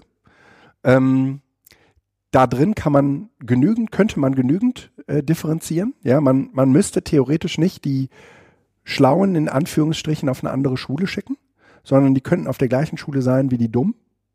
Ähm, ja, Ja. Äh, du weißt, was ich meine. Ja, ich drücke das extra jetzt so aus, ähm, weil ich einfach glaube, ähm, dass äh, sch schlau und dumm äh, ganz, ganz viel auch, ähm, sagen wir mal, mit, mit Neigungen zu tun hat. Ne? Oder mit Entwicklungsprozessen. Ja, ja, ja, ja. Ne? Und ähm, insofern äh, glaube ich, dass wir uns keinen Gefallen damit tun. Ich merke, also und da- das ist aber auch eher jetzt, sagen wir mal so, angedockt an die eigenen, an die eigene Wahrnehmung, an die persönliche, individuelle Wahrnehmung. Und dann ähm, wünsche ich mir, ähm, also was dann da drin passiert, ist mir eigentlich relativ egal. Ähm, solange es bei einer Schulpflicht bleibt. Und ähm, der andere Punkt ist, ähm, dass, also und ob, auch ob das digital bleibt oder nicht oder Mhm. digital wird oder nicht, das ist, das ist eigentlich alles sekundär. Das, ähm, ich persönlich äh, arbeite gerne so, aber ich könnte mir auch gut vorstellen, dass es äh, andere Pädagoginnen und Pädagogen gibt, die sagen, äh, nö, geht doch anders, ich kann das anders viel besser. Ne? Und äh, dann auch eine ähnliche Identifikation mit dem Inhalt äh, ähm, unter Umständen schaffen können. Und der andere Punkt ist, äh, was so die Weiterbildungspflicht ähm, nach der Schulpflicht angeht, Mhm. dass, also dass ich, also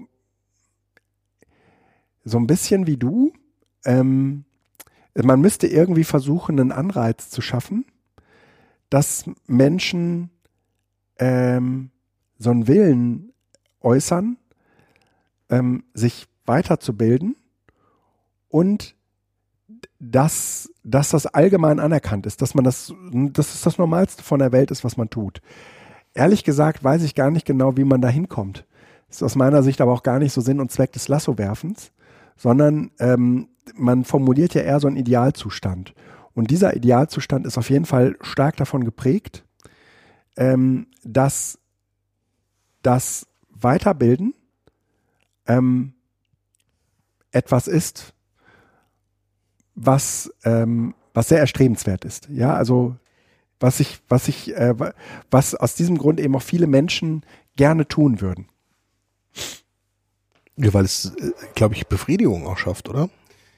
Ähm, naja, weil es, naja, im, also eine Zufriedenheit im Sinne von ähm, sich mit Dingen zu befassen, die einem wichtig erscheinen, aber für die man häufig zu wenig Zeit hat. Ja, ähm, und dieses, also wenn wir jetzt über so eine über so eine Weiterbildungspflicht reden, dann klingt das immer nach so einem Verwertungsaspekt. Also es klingt immer so ein bisschen danach, als müsste es etwas äh, sein, was dem Arbeitgeber ähm, oder vielleicht auch äh, mir selbst, ja, ähm, ein bestimmtes Problem löst. Ne? Mhm. Äh, und ehrlich gesagt ist das gar nicht so sehr das, was ich mit mit dieser Weiterbildungspflicht eigentlich assoziiere, sondern eigentlich assoziiere ich damit im weitesten Sinne, dass ich einen Freiraum schaffe, in dem Menschen ähm, sich mit Dingen befassen können, wo sie normalerweise sagen, habe ich keine Zeit für. Ne?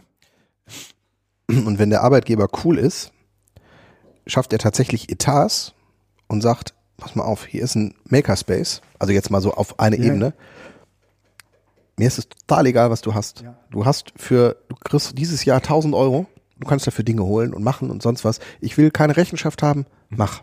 Mhm. Und wenn du dich mit fünf Leuten zusammentust und ihr kauft euch irgendeine tolle CNC-Fräse-Maschine oder sonst was und macht dann da was und seid damit glücklich, macht.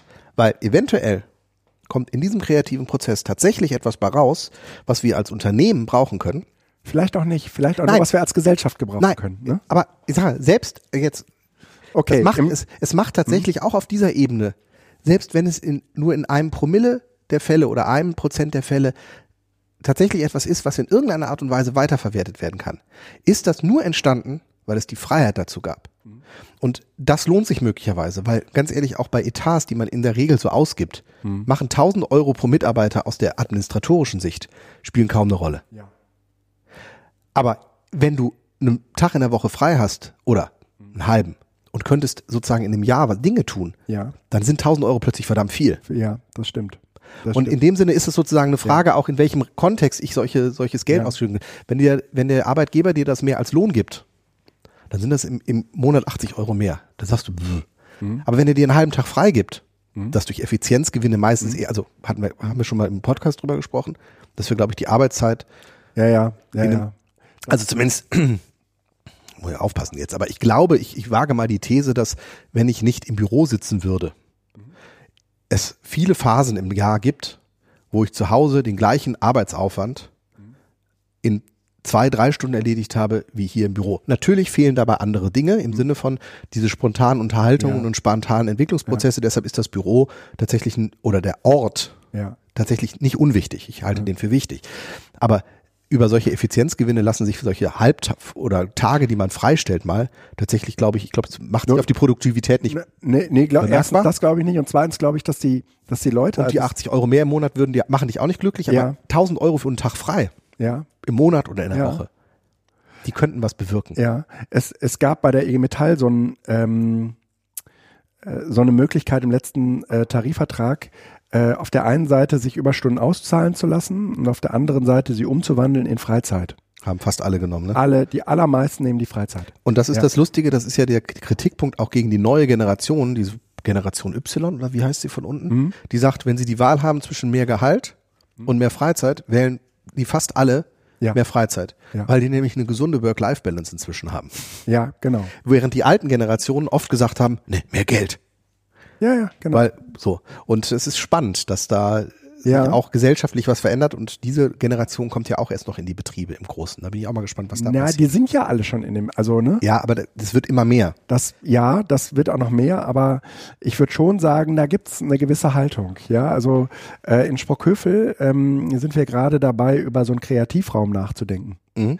Ähm, und äh, natürlich, wenn man jetzt ein, über so ein, wenn man jetzt ein Konzept schreibt, Kreativraum heißt Makerspace. Makerspace, genau. Also so ein Ort, wo man, ne, ähm, erst einmal, also ich stelle es mir so ein bisschen vor wie ein Starbucks, ja. Du, du kannst, äh, du du hast WLAN und du kannst so lange da drin bleiben, wie du willst, wirst nicht rausgeschmissen, es gibt Kaffee, so viel du willst, ja. Ähm, oder eben auch andere Dinge. Und äh, du hast sozusagen einen Ort jenseits deines Büros, äh, wo du dich hinsetzen kannst, entweder weil du ganz gerne mit anderen arbeitest, zumindest gibt es solche Phasen, ähm, wo du diesen Austausch suchst, den du aber gleichzeitig eben auch als so einen Ort nutzen kannst, wo du, wo du sagst, okay, ist jetzt Gruppenarbeit. Ähm, ähm, und dann äh, gibt es eben nicht nur die Gruppenräume, wo die Gruppen sozusagen gezielt an ihren Arbeiten äh, sitzen, sondern die könnten sich theoretisch auch in diesen Kreativraum setzen. Und ähm, da äh, liegt ein bisschen Technologie rum, aber das ist vor allen Dingen erstmal ein Ort, der dazu einlädt, dass man da länger bleiben will. Und ähm, die Frage ist halt, ähm, was wäre der Output für ein Konzept, ja, für diesen Raum? Was, ähm, und das war irgendwie, dann äh, ähm, kam so in Gesprächen, naja, äh, müsste dann schon, äh, damit es sich lohnt, müsste der natürlich belegt sein, häufig, ne? So, und äh, das ist natürlich so ein Ding, das weißt du alles gar nicht vorher. Das ist aber tatsächlich eine Prämisse, die bei all dem, was du an Veränderungsprozessen anstößt, sozusagen musst du anderen gegenüber erklären, was ist denn der Mehrwert? Was, was fällt da hinten bei raus? Ja? Wa- Was haben wir davon, was ist, da, was ist danach besser als vorher? Ne? Und unter Umständen kannst du das aber nicht, nicht sagen.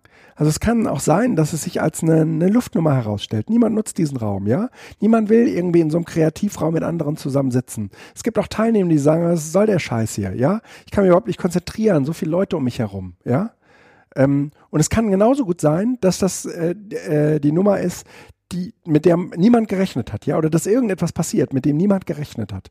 Und jetzt versuche ich sozusagen einmal so eine, so eine Schleife zu drehen. Das Interessante an Zukunftsvorhersagen ist ja, dass sie sich mit Dingen auseinandersetzen, die wir für möglich halten. Das Interessante an Zukunft ist aber, dass sie sich auf eine, häufig auf eine Art und Weise entwickelt, wie wir sie nicht planen und wie wir sie nicht für möglich halten. Das heißt, eigentlich müssten wir in all dem, was wir uns so überlegen für, unseren, für unsere gewünschten Zukünfte, mit einer ähm, Zukunft befassen, die eben unmöglich ist, die wir nicht für möglich halten. Und ähm, das ist sozusagen in dieser ganzen Logik von, ähm, was bringt uns das? Ja, etwas, was äh, eine Zukunftsvorhersage immer konterkariert, was sie immer schwierig macht, was sie auch immer äh, unökonomisch macht. Also oder ökonomisch nicht greifbar macht. Und zwar auch Ökon Ökonomie nicht in diesem Warenwertsinne, sondern auch in diesem, ähm, naja, was, was sie an Zeiteinsatz äh, kostet, was sie überhaupt irgendwie, ne, das, ein, das, das Einlösen von Zielen. Ich habe natürlich ein Ziel, wenn ich etwas verändern will, ja. Aber was ist, wenn ich diese Ziele, wenn diese Ziele nicht eintreffen und etwas ganz anderes passiert, ja? Das ist sozusagen etwas, was häufig in, in dieser Betrachtung nur schwer fassbar ist. Ja, wobei es natürlich mit der Argumentation, ich denke jetzt gerade nochmal über so einen Kreativraum nach, den man irgendwie versucht zu argumentieren, ähm, diese Reflexionsebene nur zu einer noch größeren Abstraktion führt. Ja. Also für Leute, die vorher schon das sich nicht vorstellen könnten, sagen jetzt, ja, okay, dann mach, aber ich verstehe es nicht. Ja. Ich denke gerade so, wie kriegt man das denn möglicherweise auf einer anderen Ebene, in einem anderen Vorstellungshorizont begründet, warum so ein Raum und wie so ein Raum genutzt werden kann. Und ich denke da irgendwie so an, also so Starbucks ist das eine, Beta-Haus. Ich meine, Ja, diese, ja. diese Dinge sind Diese tatsächlich. Hm? die werden ja, sie sind ausgebucht. Also nicht alle immer ausgebucht, aber die werden gebucht. Warum? Dort findet die, ist die Infrastruktur da und ich kann mich spontan einbuchen. Das heißt, es gibt offensichtlich einen Bedarf dafür. Innerhalb einer Unternehmung gibt es durchaus den Bedarf nach Besprechungsräumen. Wenn man also so einen Makerspace, wie auch immer, wie hast du den eben genannt? Coworking. Nee, davor, was, was muss Kreativraum? Kre Kreativraum. Ja. Geht es um einen Raum oder mehrere Räume? Ein Raum. Ein oder mehrere Räume, das ist, das ist nicht, das ist nicht klar. Genau, aber das ist sozusagen wichtig, wenn man da sozusagen sagt, wir schaffen ein, ein Raumkonzept aus mehreren Räumen, der spontan für Besprechungsräume genutzt werden kann. Dann hast du einen echten Mehrwert für ein, für, eine, für ein Unternehmen geschaffen, weil das ist tatsächlich etwas, was oft fehlt. Jeder Mitarbeiter hat ein Büro, aber wenn man sich gemeinsam besprechen möchte, muss man immer in irgendeines Büro gehen. Das heißt, einer ist immer derjenige, der den anderen einlädt. Ja. Zu sagen aber, komm, lass uns das mal besprechen, wir treffen uns vorne an der Kaffeemaschine. Schafft sozusagen genau diese, dieses, dieses Raumkonzept und dass dann an dieser Kaffeemaschine möglicherweise noch anderes Spielzeug liegt oder äh, eben ähm, k- bunte Karten liegt, die man beschriften kann, um dann damit zu arbeiten, das macht das Ganze noch netter. Aber eigentlich ist echt wichtig, eine Kaffeemaschine oder tatsächlich zwei, drei Räume mit Kaffeemaschinen so miteinander zu vernetzen, dass man sich da zurückziehen kann. Wichtig, eine Tür muss zugemacht werden können. Ja. Und trotz, also im Sinne von auch, wir, wir brauchen jetzt mal Ruhe. Und trotzdem muss das Ganze so offen gestaltet sein, dass man das Gefühl hat, ich gehe da gerne rein. Also nicht einen Raum am Ende des Flures und das ist jetzt unser Makerspace und irgendwie, äh, das war vorher die Küche und das ist denn das jetzt, das ist irgendwie komisch, sondern einen, einen Ja. offenen, möglichst lichtdurchfluteten Raum, in dem man halt sozusagen genau das machen kann, Mit im Büro Sofas, mit, mit allem Möglichen da drin. ja, wobei auch hier, ne, wir haben das ja hier auch, das Sofa wird selten genutzt. Wir sitzen auch nicht auf dem Sofa, weil es nämlich tatsächlich nicht unbedingt die präferierte Arbeitshaltung ist. Ja. Muss man auch reflektieren, inwieweit sowas nämlich, aber wichtig ist zum Beispiel eine Präsentationslösung muss in so einem Raum vorhanden sein.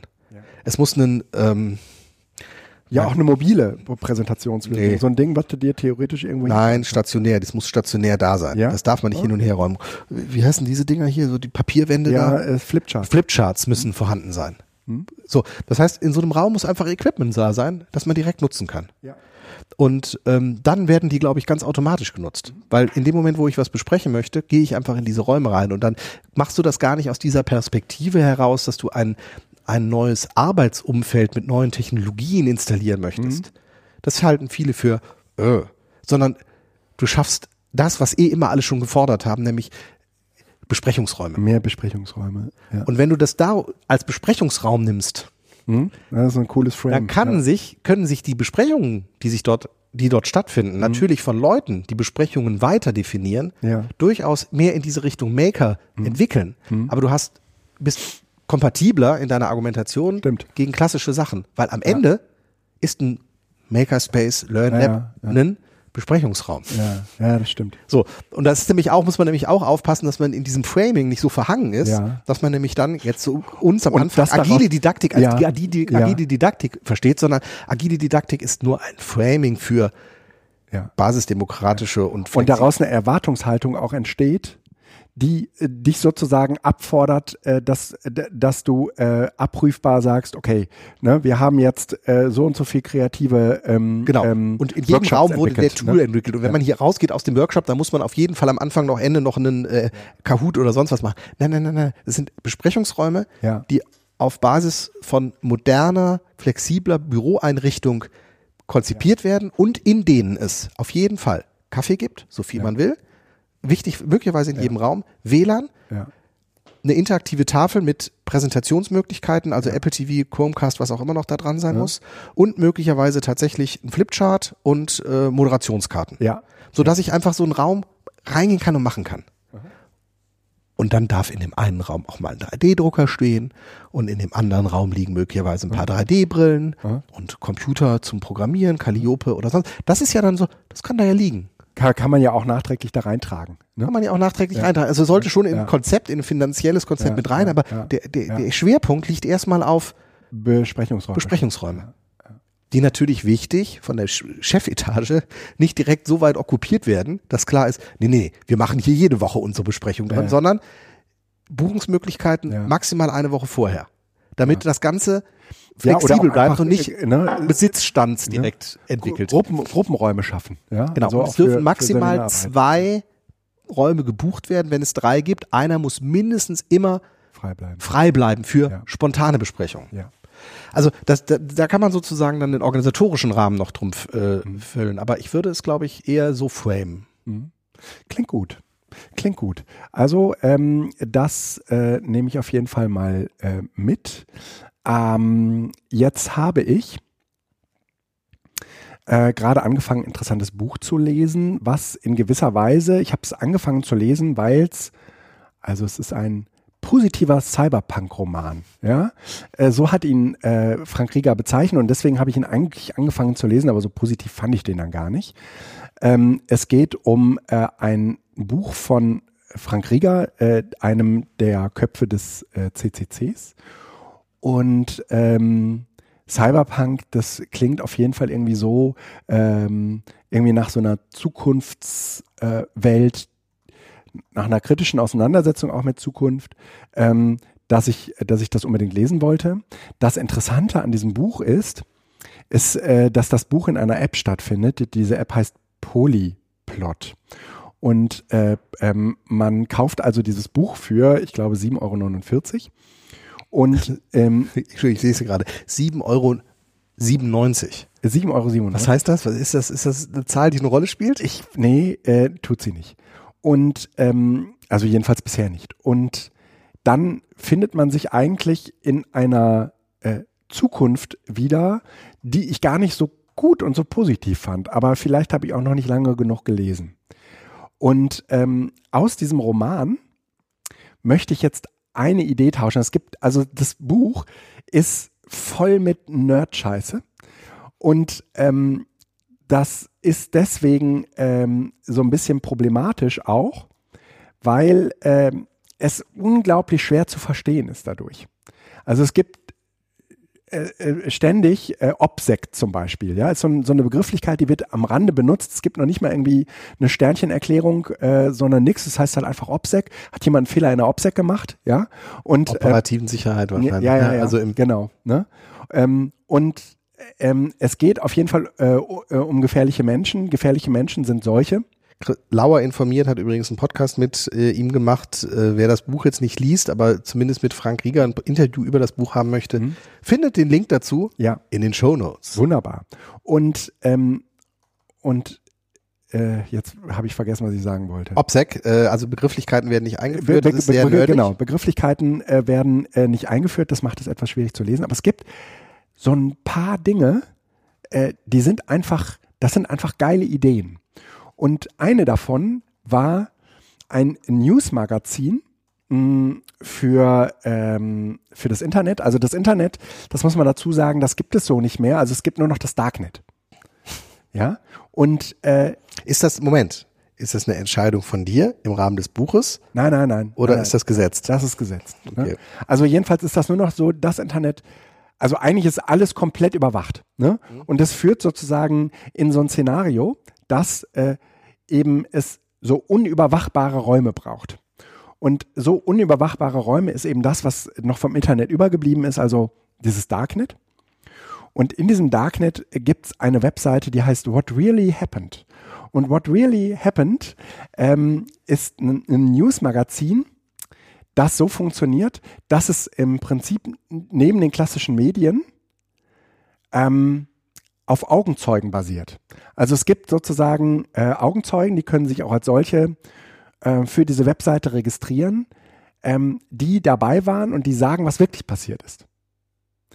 Und diese Augenzeugen, die haben, die geben sozusagen aber mehr Informationen, als äh, auf der Webseite What Really Happened veröffentlicht werden. Und wenn du jetzt, sagen wir mal, in, auf irgendeiner so ähm, Party warst und du bist in so eine äh, in, in so eine ähm, Polizeiaktion verwickelt worden oder äh, da hat gerade irgendwas äh, entsprechendes stattgefunden, dann ähm, möchtest du unter Umständen wissen, woher hat die Polizei eigentlich ihre Tipps? Und die gleichen Leute, die ihre Tipps an die Polizei verkaufen, verkaufen sie unter Umständen auch an What Really Happened.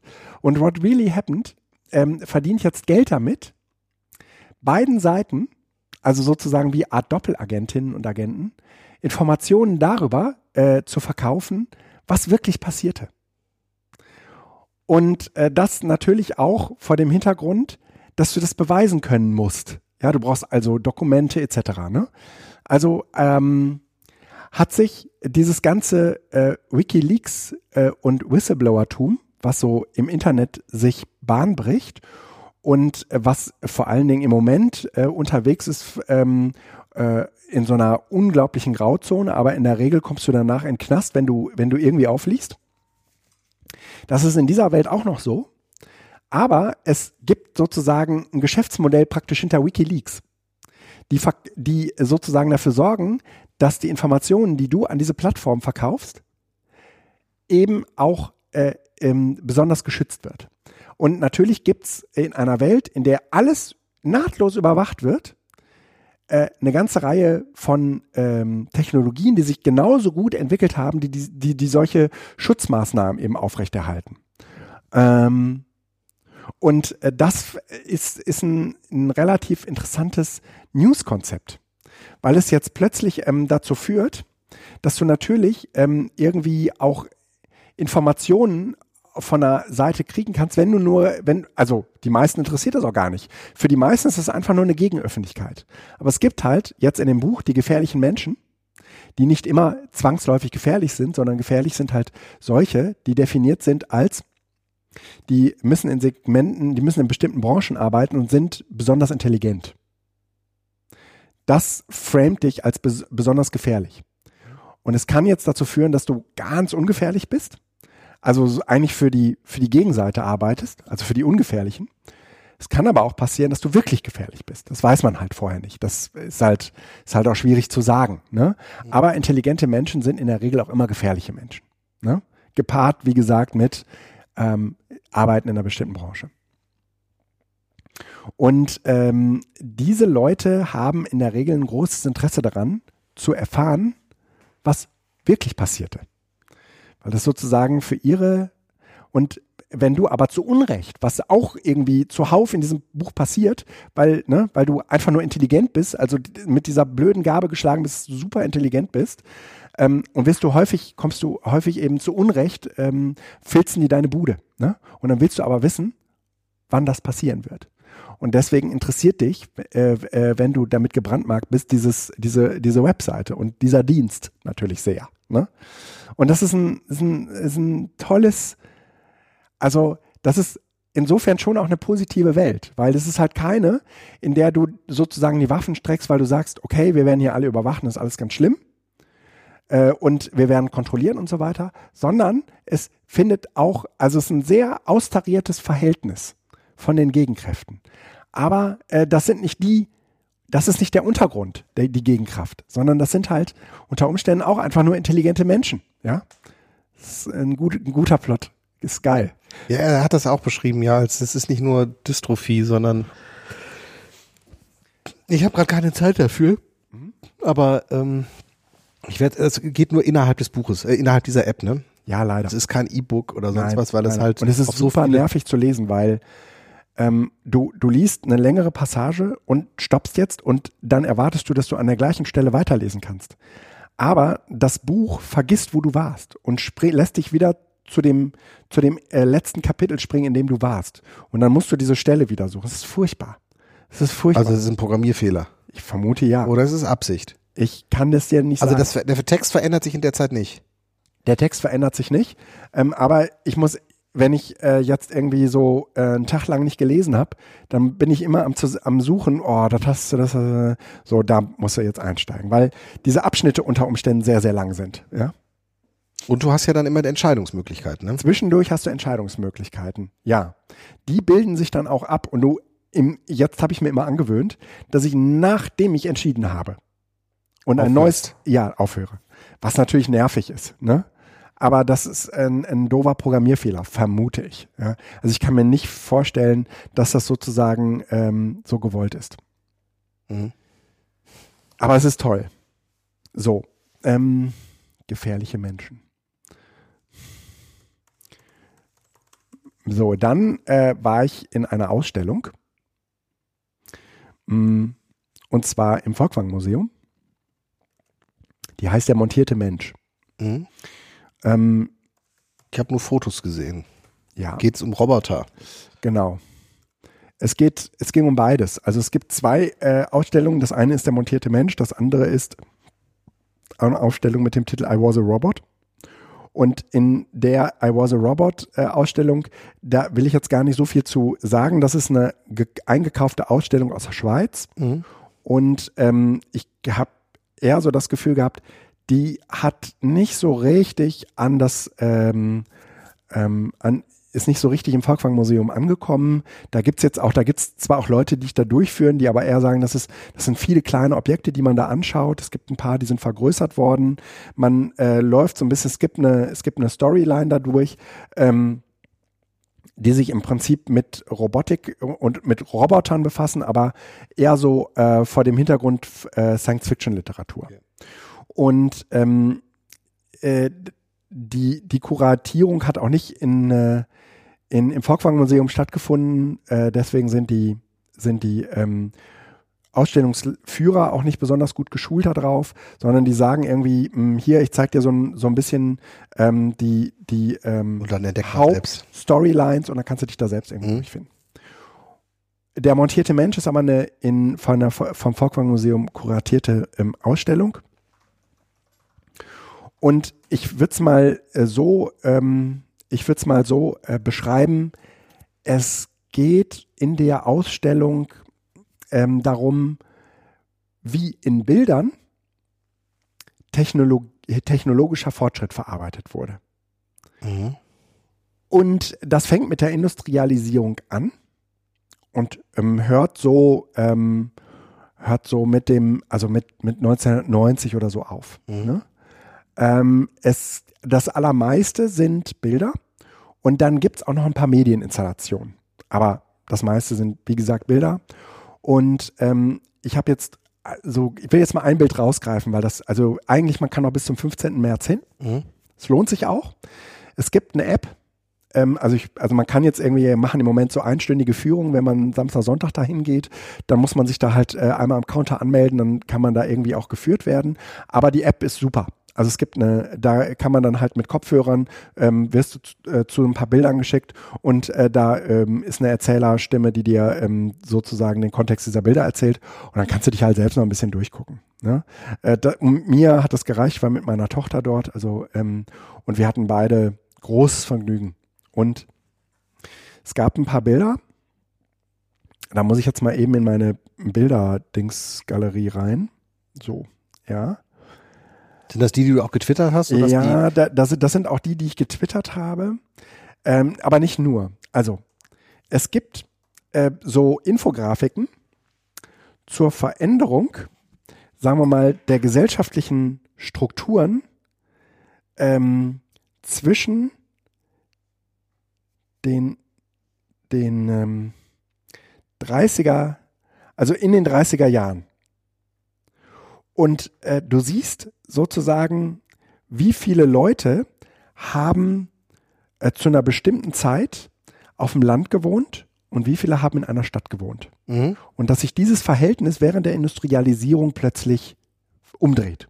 Mhm. Also dass eine unglaubliche Verstädterung einsetzt. Ja, Landflucht, genau. Punkt, Punkt eins. Punkt zwei, ähm, dass der Anteil der Menschen, die in einem Kleinstbetrieb gearbeitet haben, also bis zu fünf Leuten, und der Anteil der Menschen, die in einem Großbetrieb, das sind Betriebe bis zu 50 Leuten, dass sich das zusammen mit dieser Verstädterung, mit dieser Landflucht, mhm. sozusagen in gleichem Maße tauscht.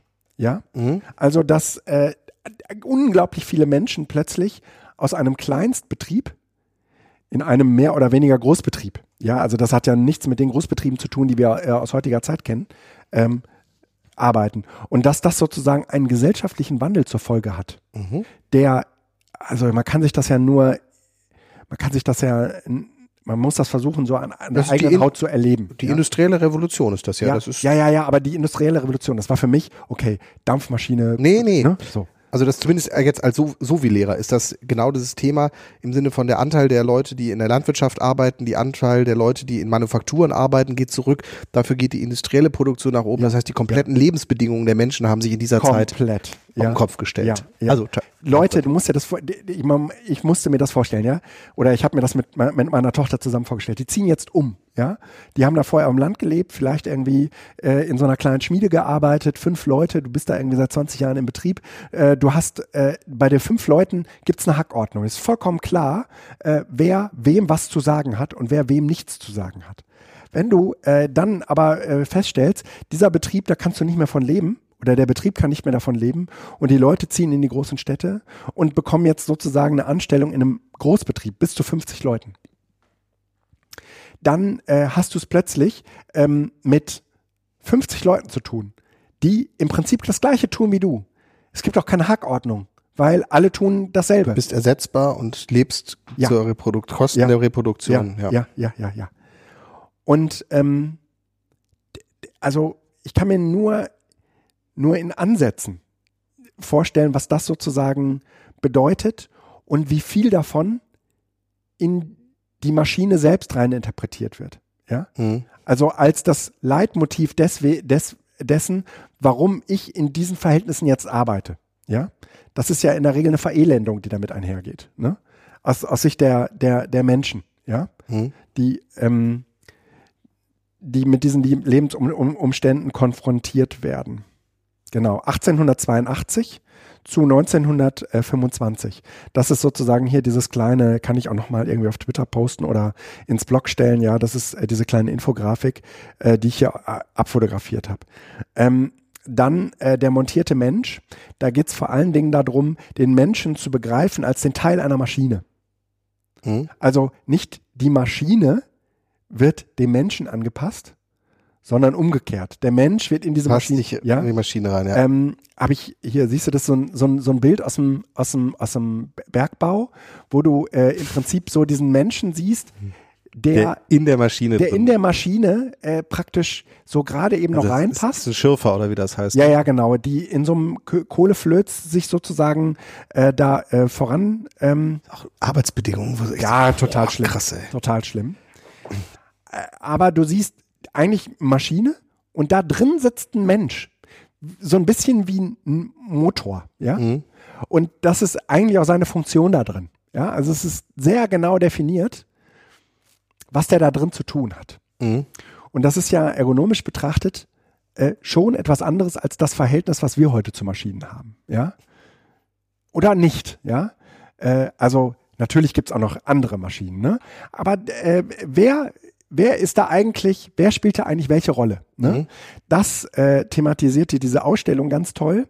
Dann habe ich äh, diese ironische Maschine fotografiert, also eine Maschine, die äh, keine also die Keine, keine Funktion, hat. Ja, ja? die- das ist in äh, Twitter unten äh, drin, genau. Das, ähm, das ist ein, ein sehr, sehr schönes Bild, das diese, also diese Funktionalität auch in Frage stellt, auch die Rolle von Mensch und Maschine in Frage stellt. Das ist schon etwas, was ähm, mit der sehr, sehr viele Ausstellungsstücke arbeiten. Und dann habe ich noch, äh, ich weiß gar nicht, ich habe verschiedene Netzwerke äh, gepostet, aber ist immer nur unique in einem Netzwerk gepostet. Und es gibt ein Bild von ähm, von Albert Einstein, ich glaube, das habe ich auch auf Twitter äh, gepostet. Ähm, das wird sozusagen mit so einem Bildgebungsverfahren verfremdet. Ja. Ne? Und ähm, damit einhergehen tut eigentlich die These, die Digitalisierung ähm, bildet nicht die Realität ab, sondern führt zu einer Komplexi, zu einer, zu einer ähm, anderen Darstellung von Wirklichkeit. Ja? Ähm, das, hier geht es um so ein bildgebendes Verfahren, wo du am Ende irgendwie ein Bild hast, das wird dann sozusagen in, zerlegt in seine Bausteine und irgendwann äh, wird, also es wird immer weiter verallgemeinert und am, am, am Ende äh, ist sozusagen das Bild mit dem Ursprungsbild nicht mehr äh, vergleichbar. Oder, ne? Ich finde das in dem Kontext total spannend, was halt im Moment mit diesen Kamera-Apps passiert.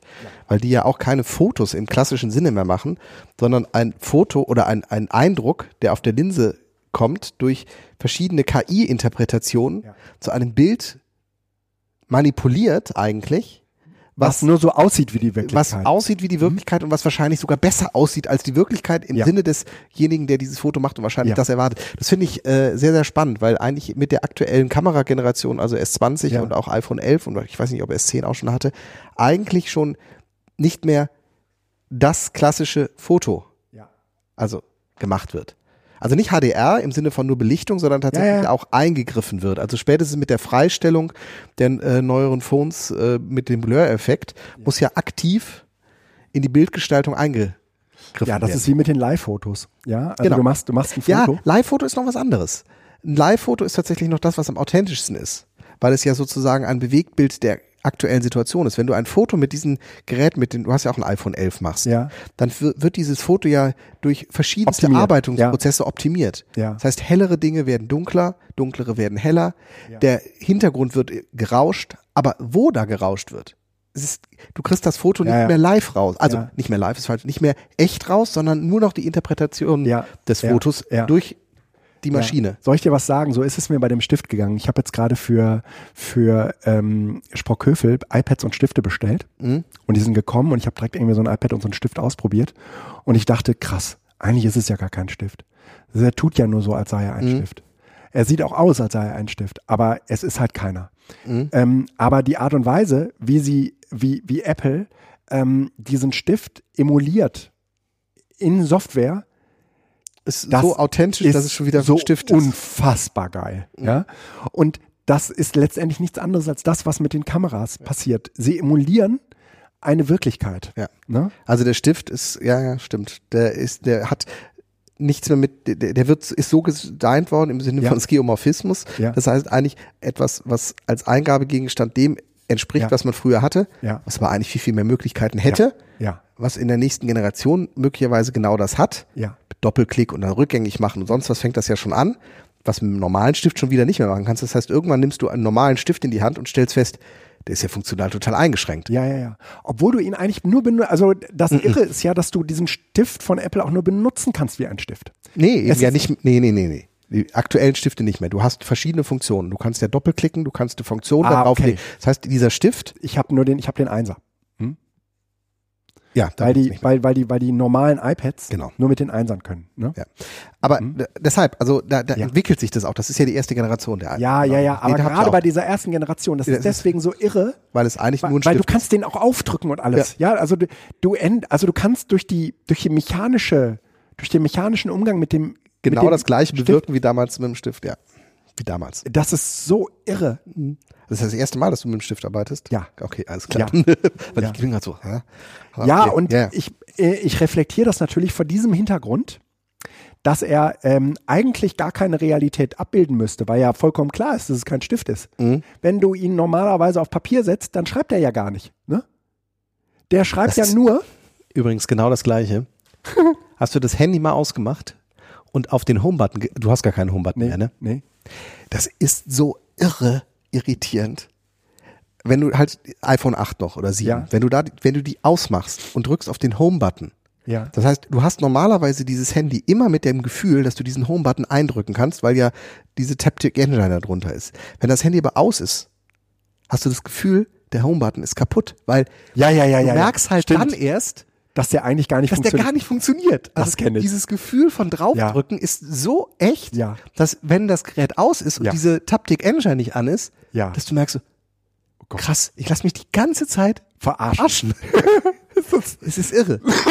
Es ist gar kein Knopf, den man eindrückt. Nein, aber ich, ich, ich schwöre, ich drück den ein. Ja. Ich, ich sitze sogar da und denke, der drückt doch, der drückt doch ein. Und dann machst du es aus und stellst fest, Der drückt gar nicht. der drückt überhaupt nicht. Nee, nee. Ja. Ja, also ähm, äh, da, das, also die, da, das, das ist jetzt total ähm, trivial, vielleicht noch, ja. Ähm, also sowohl mit dem Stift. Es ist als aber auch eine der spannende Video- Zeit. Ja, Es ist eine spannende Zeit und diese Aufstellung macht es offensichtlich deutlich, dass wir nämlich eigentlich in diesem Modus sind, nämlich Ja. Sama-Modell eigentlich erstmal nur das ja, ja. Gleiche wie im anderen Ja. zu reproduzieren, um dann zu gucken, was geht denn mehr. Und das haben wir halt im Moment an ganz, ganz vielen Stellen. Ich meine, wie sieht denn ein Schreibtisch aus? Wie sieht ein Desktop heute noch aus? Mhm. Der ist orientiert mit Mülleimer, Ja, ja, ja, genau. Und Ordnern. Ordnern Ja. und Dokumente, Ja. die du in die Ordner legst. Ja. Tags haben sich nie durchgesetzt, obwohl sie als, also zumindest nicht im Rahmen des Schreibtisches, sondern im Rahmen von Apps ist es inzwischen so. Das heißt, ich, äh, für mich ist Evernote etwas, was sich nicht mehr am Schreibtisch orientiert, weil ich das auch nicht mehr als Schreibtisch abbilden kann. Aber der klassische Schreibtisch von den Computern, der bildet das immer noch ab, nach 40 Jahren. in der Ausstellung eines der letzten ähm, Exponate das sind so ähm, Baby, ähm, wie soll ich sagen, so, ähm, äh, so Babywiegen, so digitale Babywiegen, mechanische Ba- Babywiegen, ähm, die offensichtlich in Krankenhäusern zum Einsatz kommen. Ja. Ähm, Die automatisch wippen. ja, ja, ja, aber keine richtige Wippen. So, Also die kann man sich ja tatsächlich hier, so, kaufen. So, so sehen die aus. Okay, also Kunst, Kunstobjekte. Kund, nee, die gibt es wirklich so. Aber äh, das, was da jetzt oben drauf gesetzt ist, das ist künstlich. Aber die, die, die Motorik darunter, die du da siehst, Okay, es gibt, es Ne? gibt nämlich tatsächlich, das sind praktisch ähm, motorisierte Wippen. Ne? Ja. Aber eben keine Wippe mehr, sondern das geht so völlig erratisch, äh, fängt das an, sich zu bewegen. Und in diesem äh, Kunstobjekt haben sie jetzt ähm, so, so, so digitale, also so, so, ähm, so Insekten, ja, so mechanische äh, Kunstinsekten genommen, die natürlich auch nochmal eine gewisse Bedrohlichkeit haben. das ist das ja, ne? So Äh, dieser Art, ne? Ja, ja, ja, ja, genau. Also gibt's bei Amazon, ganz normal kann man nachsuchen, wer möchte, äh, elektrische Schaukelwippe, elektrische Babywiege. ja, genau. Das läuft das drunter, gibt es als Modul, genau. Und, ja. und die haben da halt jetzt, äh, statt ein Baby reinzusetzen, haben die da so einen so einen digitalen, ähm, äh, so ein digitales Insekt reingesetzt. Mhm. Ja, es, es, es sieht auch ein bisschen, bisschen furchterregend direkt aus, ja, aber es passt natürlich super in, in diese Umgebung rein, wenn man mal ganz ehrlich ist. Mhm. Ja? Ähm, und äh, das hat, hat mich schon auch ein bisschen erschreckt, weil ähm, weil, also natürlich äh, ist es so ein bisschen die, die Frage, ja, was für, was für digital, also was ist für wen gut geeignet? Ja, das ist ja auch immer so ein bisschen die Frage. Aber tatsächlich ist, wenn du in so eine Babywiege jetzt plötzlich da so ein Insekt reinsetzt, das wirkt irgendwie komisch. Ich kann dir gar nicht, kann dir gar nicht sagen, warum, aber es hat mich irgendwie nervös gemacht. Ja. Mhm. ja, weil es zwei Dinge zusammenbringt, die eigentlich ja, die, die Ablehnung du auch anders konnotierst. Ja. ja? Mhm. Boah. sechsfüßige Tiere gehören eigentlich eher in den ja. abschreckenden Bereich und die Babywiege ist sozusagen das heimeligste, was du hast und das Ja, ja, möchtest du ja. nicht zusammendenken. Ja, ja, ja, ja. Ja, also ich empfehle, geht noch bis zum 15. die, die Ausstellung. Am 13. Äh, ist noch ein Science Slam äh, im, in der Volkwang-Schule. Ich habe mich ein bisschen informiert. Und nächste Woche Freitag äh, auf Samstag ist noch so ein Symposium. Da äh, sprechen noch so ein paar schlaue Leute über genau dieses Digitalverhältnis. Also so eine digital-philosophische Tagung ähm, in dem Zusammenhang. Ich kann leider nicht, sonst wäre ich auch gerne da gewesen. Jo, dann haben wir noch schöne Apps. Ja, da bist du heute mal Bin ich- ganz am Zug. Da, da bin ich heute am Zug. Okay. Ähm, schöne Apps. Ähm, ich habe ich habe drei Dinge, vier Dinge am Start. Erstens, äh, wir müssen ähm, jetzt nochmal referenzieren auf Marcel. Marcel hat in unserer Telegram-Gruppe äh, Fight, Ich vermute, es heißt In- White In White In, im Sinne von einladen Ja. als Alternative. äh, vyte.n, eine Alternative zum MeetMe. Für, wir hatten letztes Mal darüber gesprochen, äh, Doodle hat seinen MeetMe-Dienst eingestellt und äh, wer äh, den aber immer fleißig genutzt hat, so wie Felix zum Beispiel oder offensichtlich auch Marcel, die können äh, sich zumindest mal dieses äh, Weit ähm, in anschauen. Ja. Dann äh, bin ich über Nele, Nele Heise ähm, über ein Tool gestolpert, ein kollaboratives Tool, das heißt bitpaper.io. Ähm, das geht so, eigentlich ist es so ein Smartboard-Tool, aber man kann das eben auch jetzt mit, mit, mit äh, iPads benutzen und du kannst darüber ähm, ganz schön so visuelle, also so gemeinsame visuelle, kollaborative Schaubilder bauen. Das ist, ähm, ich finde es ganz nett. Ähm, Diese Auto mit animierten, ne? ja, ja, ja, genau. Mhm. Also der macht auch Kreise und Vierecke und sowas. Du kannst Texte reinschreiben, aber du kannst es vor allen Dingen mit vielen gleichzeitig machen. Ähm, gefiel mir gut, äh, möchte ich hier auf jeden Fall äh, droppen. Und dann äh, habe ich gerade sehr positive Ist Erfahrungen. kostenlos? Ja, ja. Aber Ähm, ich muss mich anmelden oder du musst kann ich ohne anmelden. Anmeldung? Du kannst dich auch ohne Anmeldung, kannst aber keine eigenen Pads, äh, keine eigenen äh, Smartboards erstellen. Das muss ich mir dringend angucken, weil es, ähm, das heißt, ich kann gemeinsam sozusagen, ich Ja. kann zeichnen und der andere sieht, was ich zeichne. und Ja, kann- und kann auch mit äh, in Echtzeit reinzeichnen. Mhm. Ne? Alles klar. aber von seinem Gerät aus. Also man, ne? Mhm. So. Ja, gibt's verschiedene Tools, deshalb ist Ja, es immer wichtig, ja. da eins mal so, ja. Ja, aber bitpaper.io ist wirklich auch schön gemacht. Also relativ einfach gebaut. Ähm, Pixton und Comic Live sind zwei äh, ähm, Comic-Erstellungs-Apps. Comic Live ist eher so auf dem auf der Basis von ähm, ähm, ja, Love Story, äh, Fotoroman à la Bravo.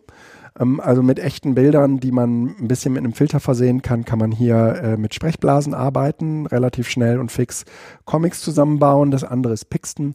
Äh, damit kann man, wenn man nicht so gut zeichnen kann, Comics malen. Pixton.com. Ähm, ich finde äh, beide ähm, äußerst gelungen. Comic Live benutze ich vor allen Dingen auf dem iPad. Pixton funktioniert auch am besten auf dem iPad und ähm, sind äh, Comic Live Live ist ja schon ururalt. Uralt, ja, ja, ja, aber trotzdem ähm, eine Empfehlung wert. Funktioniert halt beides für so Präsentationslösungen. Äh, also du möchtest irgendwie Ergebnisse von, von ähm, Teilnehmenden festhalten und die sollen dann dazu einen Comic machen und dafür ist es ganz gut geeignet.